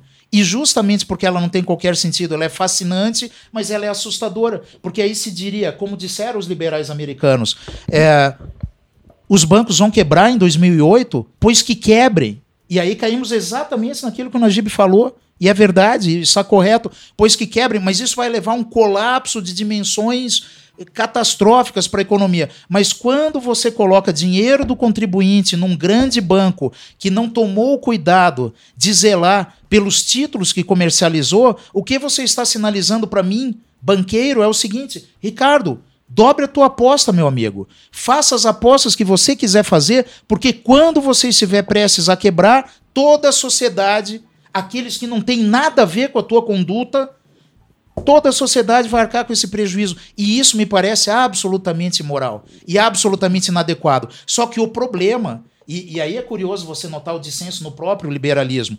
O, o, problema é que se alguns liberais defendiam que pura e simplesmente não houvesse intervenção naquele momento, o próprio Milton Friedman, falando com o Ben Bernanke, então é, é, recém-impossado como ministro do. Perdão, como. É, é, é cabeça do cabeça Fed, do Fed né, do Banco Central Americano. Uh, o próprio Milton Friedman disse assim: faça o que fizer para não deixar que se repita 1929. E Friedman foi um dos grandes estudiosos de 29. Mas assim, é, é, e, e, aqui cabe destacar também, como foi muito pertinentemente lembrado pelo Najib, é, esse pensamento de ordem espontânea, de uma matriz liberal austríaca, não é o mainstream econômico. O mainstream econômico seria talvez o keynesianismo, ou quiçá o neoclassicismo, que também não é Keynes, mas certamente não essa abordagem austríaca, que ainda é uhum. é minoritária. Mas existe um diálogo muito forte entre é, Chicago, com sua abordagem neoclássica, e os austríacos, no sentido de que uh, existem paradoxos de consequências de ação estatal. O Estado age de uma determinada maneira, e isso leva a consequências ou inesperadas ou absolutamente contrárias àquelas que ele pretendia agir. Só que é, Chicago é, defende política monetária, Chicago é, defende, é, como aconteceu em 2008, que haja certas intervenções para você é, permitir que não ocorra o colapso.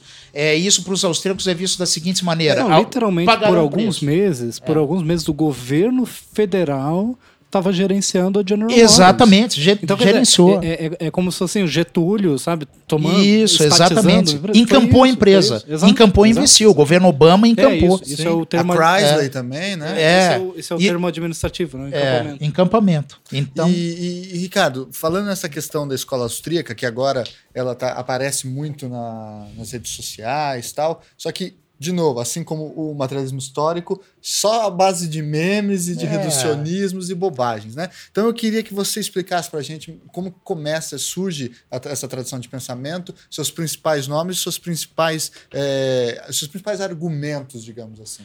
Bom, além daqueles que você já claro, né? é, é, uma das frases que eu acho que representam bem o, a nossa contemporaneidade foi dita pelo Humberto Eco quando ele falava que a internet ampliou a voz do idiota. Uhum. Algumas vezes eu já vi como ampliou a voz do idiota de aldeia.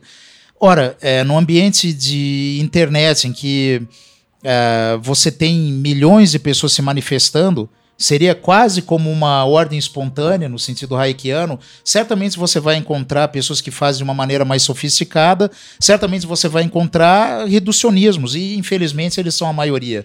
Né? Então a escola austríaca, ela acaba sendo objeto de uma visão muitas vezes é, reducionista, deturpada e caricata. Quando, na verdade, ela é, ela é uma construção teórica que surgiu, como o próprio nome diz, na Áustria, é, por meio de Karl Menger e Eugen von Bimbauer.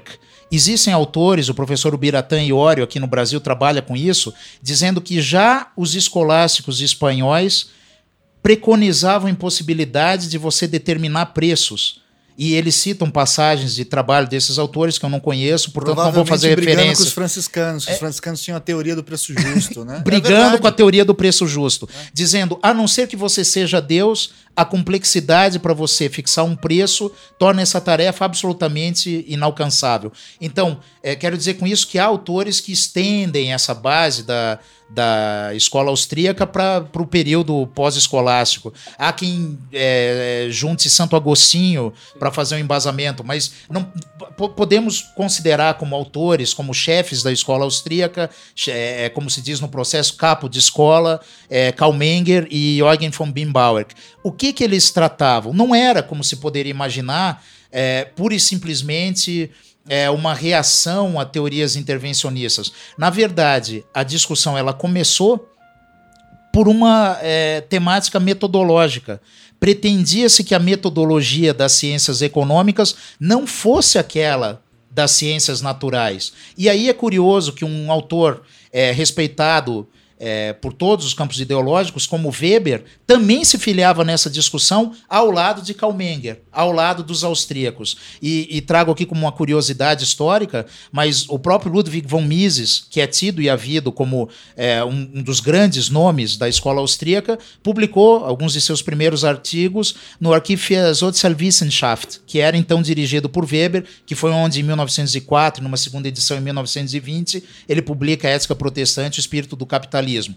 Então, quer dizer, era uma discussão metodológica que dizia as ciências econômicas e as ciências sociais não se pautam por critérios de validade das ciências naturais. Se isso é verdade. É o então, debate do Geistwissenschaft lá e da, da Naturwissenschaft. Exatamente. E se isso é verdade, ciências do espírito e ciências da natureza não têm o, o mesmo é, arcabouço metodológico, então, por certo, você não pode querer matematizar a ciência econômica é, e, e, procurar que, por meio dessa matematização, você alcance resultados precisos, justamente porque você está numa ordem espontânea, cujo resultado você não vai conseguir alcançar. Você pode fazer previsões, você pode fazer aproximações e mediações, mas certeza nesse campo você não tem. Ou seja, não é possível fazer experimentos econômicos por meio dos quais você diga que vai atingir o resultado A ou B essa, essa é a escola austríaca na sua base. Menger, Bimbauer. E aí, é, complementando,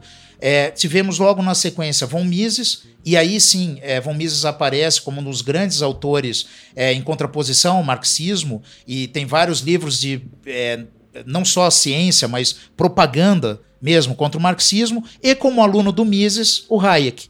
Né? Hayek, num primeiro momento, foi é, é, um autor restrito à economia, e na economia ele discutiu muito com Keynes, e saiu recentemente um livro, Hayek Keynes, que procura retratar esse dissídio entre os dois, uh, com uma vitória inegável, ao menos até uh, os anos 70, 80, de Keynes. Né? E a partir dos anos 80, é uma revisão desse debate é, chegando à conclusão de que o keynesianismo também estava levando a problemas é, de escassez, problemas de hiperinflação, problemas de agigantamento do Estado, é, que poderiam levar a, a, enfim, a colapso das economias. Então nós tivemos ali, principalmente com Reagan e Thatcher, uma nova inflexão hayekiana, vamos dizer assim, uma concepção de que o Estado deveria diminuir a sua participação, uma concepção nesse sentido mais liberal, de menos intervenção. Isso já nos anos 80.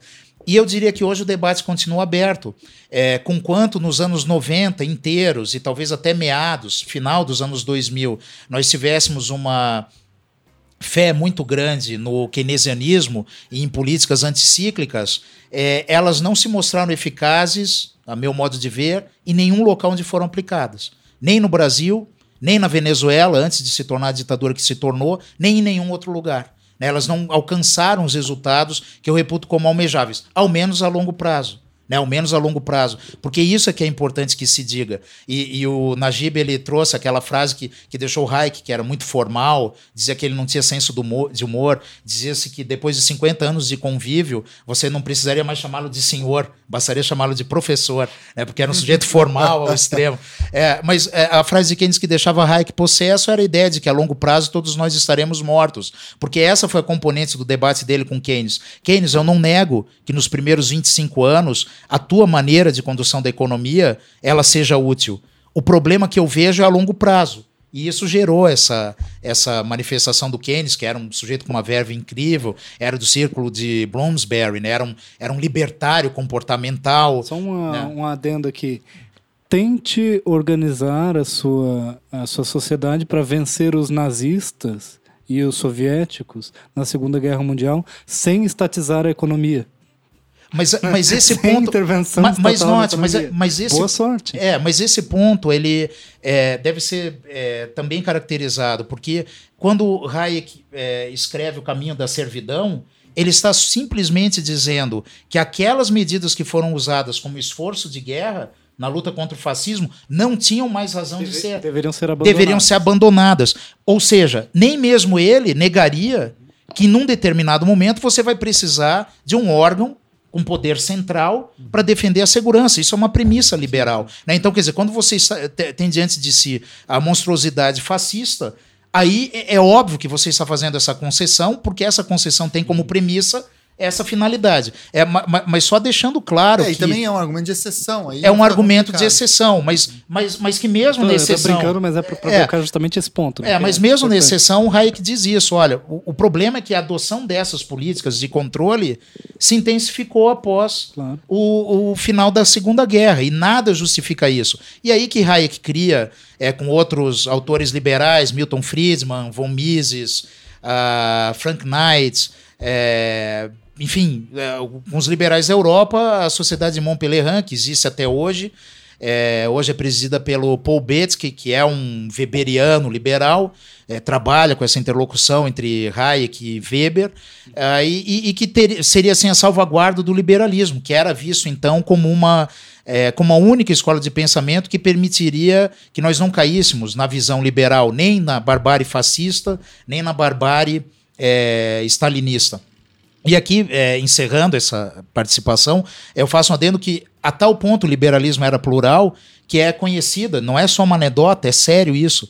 É, numa das reuniões de Montpellier, que tem esse nome porque foi feito num hotel em Montpellier, inicialmente queria se dar o nome de Gladstone, mas é, havia um dissídio porque alguns é, membros eram uh, protestantes, outros eram católicos, então não se queria colocar sobre a bandeira de um autor como Gladstone, é, mas é, numa das reuniões de Montpellier eh, se é, começou a discutir sobre se o Estado nunca poderia fazer qualquer intervenção. E estava lá Milton Friedman expondo a sua opinião, também Hayek, Karl Popper estava presente. De repente, Von Mises dá um soco na mesa e profere a, a, frase conhecida dele, né? You are all a bunch of socialists. Né? Vocês são um bando de socialistas. Quer dizer, isso mostra como é matizado o pensamento liberal. Para Von Mises, dentro de uma é, é, desregulamentação à moda austríaca, quaisquer medidas de controle de câmbio seriam consideradas aberrações, coisa que outros liberais veem com mais tranquilidade né, e, e sem dogmatismo. E, e a, o que eu trago aqui é que o pensamento liberal ele é antidogmático por excelência. E o que eu vejo hoje nessa nossa cultura de memes e de reduções ah, é, é uma, um dogmatismo liberal. É, e, e, finalizando, esse, essas discussões liberais elas é, acabaram é, atingindo um ponto de radicalismo alto naquela corrente que se denomina anarcocapitalista, que prega pura e simplesmente a dissolução do Estado, dizendo que não é preciso que haja um Estado. Temos aí Murray Rothbard, uh, Hans Hermann Hope, que foi um aluno de Habermas, mas uma ovelha negra habermasiana, né? Hans Hermann Hope. É, é, temos também o objetivismo da é, Ayn Rand, é, mas me parece, é, e isso chega a ser cômico, na minha opinião, revela uma pobreza cultural muito grande. Me parece que você chamar o, o seu amigo de socialista porque ele não apoia a privatização dos mares ou porque ele não dá um cigarro de crack para o bebê de um ano é o cúmulo da idiotice. Né? É, uma, é uma concepção que, que dogmática e, e, a meu ver, de segunda linha né, seja me permitido dizer isso, porque leva em conta uma radicalização da liberdade sem levar em conta outros valores. E, e o liberalismo, nesse único sentido, ele não pode ser visto como um fim. Ele é um instrumento por meio do qual você alcança prosperidade e bem-estar. Isso para todos os liberais. Obviamente, as críticas dirão de que se trata de uma utopia não realizada e irrealizável, mas é isso que o liberalismo procurou né, quando é, é, preconizou essa contenção de poder. Então, essa pergunta do Najib que faz todo sentido. Bom, tente conter a, a China ou tente conter o nazismo e o fascismo é, com uma dissolução de Estado. Não dá. Se hoje nós dissolvêssemos um Estado, é óbvio que uma semana depois nós teríamos aqui é, ou uma, uh, chineses, ou russos, ou é, venezuelanos, ou sabe Deus o que. Então, essa perspectiva radicalíssima também não é a minha. É, ela é adotada por alguns autores. É, mas são minoritários no movimento liberal e justamente esses. Como já é uma tendência no âmbito internacional, os aglomerados empresariais iriam constituir exércitos privados e iam é, dominar territórios, iam é... criar é, proto-estados que eventualmente ia acabar é, gerando um isso, estado. Isso é, é, é assim, é, quer dizer, tá, tá, vale... O anarcocapitalismo é uma defesa do feudalismo, na minha opinião. É um, um regresso feudalismo. Que animal, Por quê? adorei é, essa expressão. não, Toma aí seus anarcocapitalistas. Exato, por quê? Porque, são tudo feudalista. Porque aí você dissolve completamente o poder político de um Estado-nação e o que seria o poder político vai restar na mão dos proprietários. Mas é aquele que tem proprietário tem o poder político daquele território. Exato. Isso é um senhor feudão. Porque aí todos aqueles que estão submetidos àquele indivíduo, eles não têm garantias nenhumas. É, e se o indivíduo ele tem o poder, inclusive, para impedir que a pessoa saia daquele local, então é um, um feudalismo é. completo. Então é. é. uma tirania. Na verdade, com o, essa radicalização do pensamento econômico liberal, que não tem nada de econômico, para mim é um puro moralismo, é, ele, é, ele contraria as bases do liberalismo político, que é a ideia de que você tem que usufruir de liberdade, como também é, não submissão a uma autoridade. E aí por isso que existe uma grande, um grande conflito entre essa concepção de liberalismo político e mesmo o ambiente trabalhista, mesmo o ambiente empresarial. Porque dentro de uma empresa, por exemplo, se você é obrigado a estar ali, digamos, para sobreviver, você não tem outra opção. Né? Você está completamente subordinado à autoridade de uma pessoa que tem poderes absolutos sobre a sua vida sobre o seu comportamento, sobre a sua conduta. Você não goza de uma liberdade. Né? É como você está subordinado, enquanto um governado, a um monarca absoluto que ele chegou ali naquela posição porque ele herdou aquele, aquela posição que não é também muito diferente às vezes de um empresário. é uma regulamentação né? mínima de trabalho. Então, é claro que eu estou radicalizando o argumento, mas é Sim. por isso que alguns autores e autores tradicionalismos, como o Bertrand Russell, é, dizem que o próprio marxismo ele é um descendente, é uma manifestação dos fundamentos do liberalismo os fundamentos dessa concepção de um indivíduo que é, é, é, visto como igual a todos os demais, é um indivíduo é racional, mas também da contestação às autoridades estabelecidas. No caso lá que a gente começou o programa, falando sobre o, do, o domínio dos reis, né? que os reis teriam poder divino. Por que, que é, nós temos que do ponto de vista liberal, né? limitar os poderes de um governante e é, garantir a representatividade dos governados perante o governo. E dentro de uma empresa privada, aí o indivíduo está completamente subordinado ao arbítrio daquele que exerce o papel de poder dentro daquele ambiente empresarial. Né? Se a gente fosse aplicar talvez uma concepção de liberalismo político dentro dessa, desse ambiente corporativo, eu diria que os indivíduos deveriam gradualmente adquirir ações e participações Não, dentro de qualquer socialismo empresa. utópico, assim, é, então, é, então, por isso que no século XIX na Inglaterra, os leitores de, de, de Stuart Mill e de Gladstone é, vão formar uma escola radical, os chamados liberais radicais, que vão dar origem a uma doutrina social do liberalismo de vertente não marxista, que está na base de toda a legislação inglesa que é pioneira no âmbito trabalhista, no âmbito da proteção social, de welfare state, é, mesmo antes da, das grandes guerras. Né? Então existe ali uma, uma tradição de us, utilizar os argumentos liberais no sentido da busca por liberdade individual, né? uhum. né? para intervir no ponto de vista econômico para garantir que pelo menos todo indivíduo esteja numa condição materialmente segura para usufruir da sua liberdade. Em outras palavras, se você não está materialmente seguro, do ponto de vista econômico, você não tem como usufruir a sua liberdade. Então você precisaria de mecanismos. Né? Isso é completamente diferente de tudo aquilo que a gente estava falando antes, né? do, do, é, do, do liberalismo Mas... econômico. Mas existe, está ali, você pode procurar. Tem figuras como Hobhouse, que são, que são autores do século XIX, no começo do século XX, que formam a base do que viria a se tornar o Labour Party, né, na Inglaterra. Que, engraçado, né, o, o, partido que a gente tinha falado antes, que era o Partido Liberal, ele foi integrado ao Partido Trabalhista Inglês. Ele os Whigs ele, viraram os Labours. Isso, ele, ele deixou de existir. E, de, e, depois, mais para frente, ele volta a existir enquanto um partido independente. Né? Mas é, é, dentro da tradição inglesa existe uma ramificação do liberalismo para o trabalhismo. Isso é uma coisa que também é para explodir a cabeça de algumas pessoas por aí, né? o mundo é mas, é muito mais complicado, é, viu, gente? Mas é, há um ponto aqui, e foi muito bom que o Najib me permitiu lembrar disso. É, uma das principais é,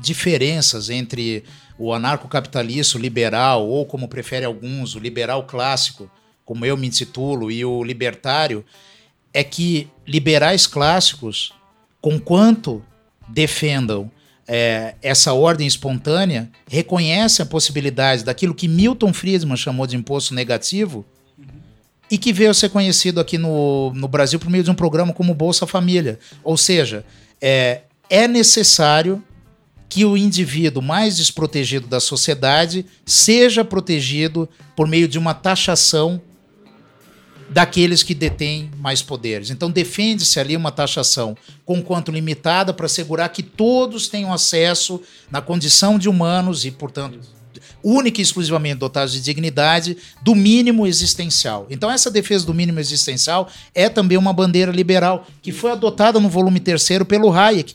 Apesar do Hayek fazer talvez a crítica mais incisiva contemporânea ao conceito de justiça social. Quer dizer assim, quando você fala de justiça, você está falando de uma categoria que eu conheço. Quando você fala justiça social, é justiça para o cara que está no poder naquele momento, que passa a adotar critérios terceiros que são absolutamente indistinguíveis. Mas no meu modelo, ele chamava de grande sociedade, Popper chamava de sociedade aberta, eu preconizo que aqueles mais fracos sejam protegidos dessa forma sejam protegidos dessa forma. É, é, é que a, a, brutalidade inerente a você defender é, o modo de produção capitalista, brutalidade para os olhos de, de todos, é que você vai verificar justamente situações de desigualdade enormes. Mas é, aqui deve ser dito e deve ser enfatizado: esse mínimo existencial para o pensamento é, liberal é, majoritário deve ser assegurado. E segundo lugar, é consequência de uma ordem liberal espontânea, que está na premissa da, da, do liberalismo, que você tenha perdas. E mais que isso, lamentavelmente, e, e, os autores liberais eles batem nisso o tempo inteiro quando fazem de economia, lamentavelmente você reside num mundo com recursos escassos. Maná foi só para o povo eleito enquanto atravessava o exército, atravessava o deserto. Não existe maná, as coisas não caem do céu e você tem recursos escassos desgraçadamente, a má alocação desses recursos causa mais perda ainda. É por isso que você deve responsabilizar o agente econômico pelas decisões econômicas que ele toma. É, aí se diria assim, é, Ricardo, mas então você defende crianças trabalharem 14 horas numa mina de carvão? Bom, isso era é, o que acontecia naquilo que Marx denominava de acumulação primitiva de capital. É lógico que nenhum liberal vai defender algo como esse. Agora, motorista de Uber é, mas trabalha o, hoje trabalha. Agora aí que está. É, o que eu defendo como liberal é que, se como. Bom, eu sou um profissional liberal, sou advogado. Então vou pegar o meu exemplo. Ah, é frequente que eu comece a minha jornada de trabalho sem saber a hora que eu vou parar de trabalhar. Isso para mim é adequado. Para mim é adequado, sendo eu quem sou. Para vários colegas não é adequado. Vários advogados preferem um regime de carteira de trabalho. Eu não. Então, eu sou um profissional liberal na acepção estrita da palavra. Eu não sei quanto eu vou ganhar ao final do mês, isso vai depender do trabalho que eu tenho, e o trabalho que eu tenho é, é, é comuníssimo. Não quero aqui parecer a cigarra, né? Do, a formiga, da, da cigarra e da formiga, mas é, é frequente que a jornada seja mais de 10 horas. Tudo que eu não quero é que um legislador bem intencionado, com a melhor da, da boa vontade, venha dizer para mim, Ricardo, eu vou limitar tuas horas a seis, porque é desumano você trabalhar dez. Se eu vou comer carne no fim de semana, tomar uísque, para fazer a caricatura liberal, fumar o meu charuto, usar uma cartola, trabalhar 10 horas, isso é comigo. Isso eu não, eu não quero que alguém regule isso. Eu não quero. Ricardo, mas será que isso vale para o trabalhador da mina de carvão? Seguramente ele está numa outra base que não é a minha. Então o que vale para mim não vale para ele. Mas quero só com isso mostrar como é complexa essa situação. E, e, e diga para o sujeito do Uber: ó, você está sendo explorado. Por, portanto, agora você não vai trabalhar mais. Ele isso é contra o interesse dele. E, e, eu defendo que o interesse dele ali deva prevalecer. Ah, mas ele vem sendo explorado. Tá, mas peraí, quem é você para dizer que ele está sendo explorado? Você não sabe onde aperta o calo dele. Não, mas ele vai ganhar 30 reais uma corrida. Escassez de recursos. Se ele não ganhar esses 30 reais, não vai vir alguém e dar esses 30 reais para ele. Ele é obrigado a obter dessa forma. É claro que aqui o desafio para os liberais para os marxistas, para os social-democratas, para todos nós, está cada vez mais posto no seguinte: será que nós vamos ter uma sociedade de trabalho daqui a 20 anos? Vamos virar tudo. No, no, no JP Morgan foram é, dispensados 800 advogados há mais ou menos é, meio ano por conta do programa de inteligência artificial que fazia o trabalho dele, deles em minutos. Então, quer dizer, nós caminhamos para uma sociedade que vai ser profundamente reconfigurada por conta é, da inteligência artificial. Como vai ficar o trabalho lá? Talvez cheguemos a um momento em que a premissa que até aqui valeu, ora, você não vai mais investir em óleo de baleia, você vai investir em eletricidade, você não vai mais. É, é, ela seja radicalmente modificada, porque você vai ter extinção de empregos de baixo. É, baixa produção de renda em massa, porque tudo vai ser feito é, por robôs, por inteligência artificial. Né? Então, por exemplo, é, motoristas, talvez não existam mais. Advogados não litigiosos, talvez não, exi não existam mais, porque o computador vai pura e simplesmente dar. Talvez o nosso próprio sistema de justiça passe a se pautar por critérios de inteligência artificial. Então, quer dizer, é, é, essas questões elas devem ser pensadas e repensadas de uma forma não dogmática. Mas até aqui é, é eu ainda defendo a possibilidade que é, alguém capaz, obviamente o conceito de capacidade vai mudar em cada contexto, mas Ricardo, maior, capaz, dono da sua autodeterminação, pode, portanto, eleger as horas de trabalho que ele vai trabalhar. Ótimo, ótimo. Gente, duas horas e tanto de já, programa. Tudo isso. Falamos um monte já. Daria para falar bem mais coisa, inclusive, é. né? mas eu acho que a gente conseguiu apresentar um bom aspecto geral aí da discussão sobre as relações entre direito e liberalismo. E a gente parte para a parte final do nosso programa, que é a indicação de sugestões de textos, livros, documentários, filmes que vocês acharem interessante. Ricardo, você que é o estreante, o que você indica para o nosso ouvinte aí? Olha, para conhecimento da, do pensamento liberal e, e da interlocução que o liberalismo faz com o direito, é, eu indico dois livros do Hayek, Direito, Legislação e Liberdade, é, em três volumes, está aqui na biblioteca da nossa federal é, e também os Fundamentos da Liberdade. Há vários sites liberais que, se você jogar Fundamentos da Liberdade, o Direito, Legislação e Liberdade, eles disponibilizam esses textos. E também é, do Mises, Liberalismo segundo a Tradição Clássica. Uh, fora desse, desse contexto de escola austríaca, é, eu indico do Friedman um clássico dele, é, Capitalismo e Liberdade além dos autores clássicos que devem ser lidos por todos, né? como, é, por exemplo, Tocqueville em O Antigo Regime e a Revolução, é, Burke em Considerações sobre o Antigo Regime, Locke em tra é, tratado, dois tratados sobre o governo civil, é, enfim, são autores clássicos que, que pedem a leitura e trazem questões instigantes quando são estudados. Ótimo, ótimo. Você, Najib, o que, que manda para o nosso ouvinte? Olha, para é, ler uma perspectiva econômica diferentona, digamos assim, com base em antropologia econômica, eu sugeriria aquele livro do David Graeber, é, Dívida, os primeiros cinco mil anos, que é um livro muito interessante. É um livro que dá perspectivas muito diferentes sobre a, a, a nossa, as nossas visões de economia, as nossas visões de dever, de dívida, de culpa, né? todas as palavras também associadas a isso.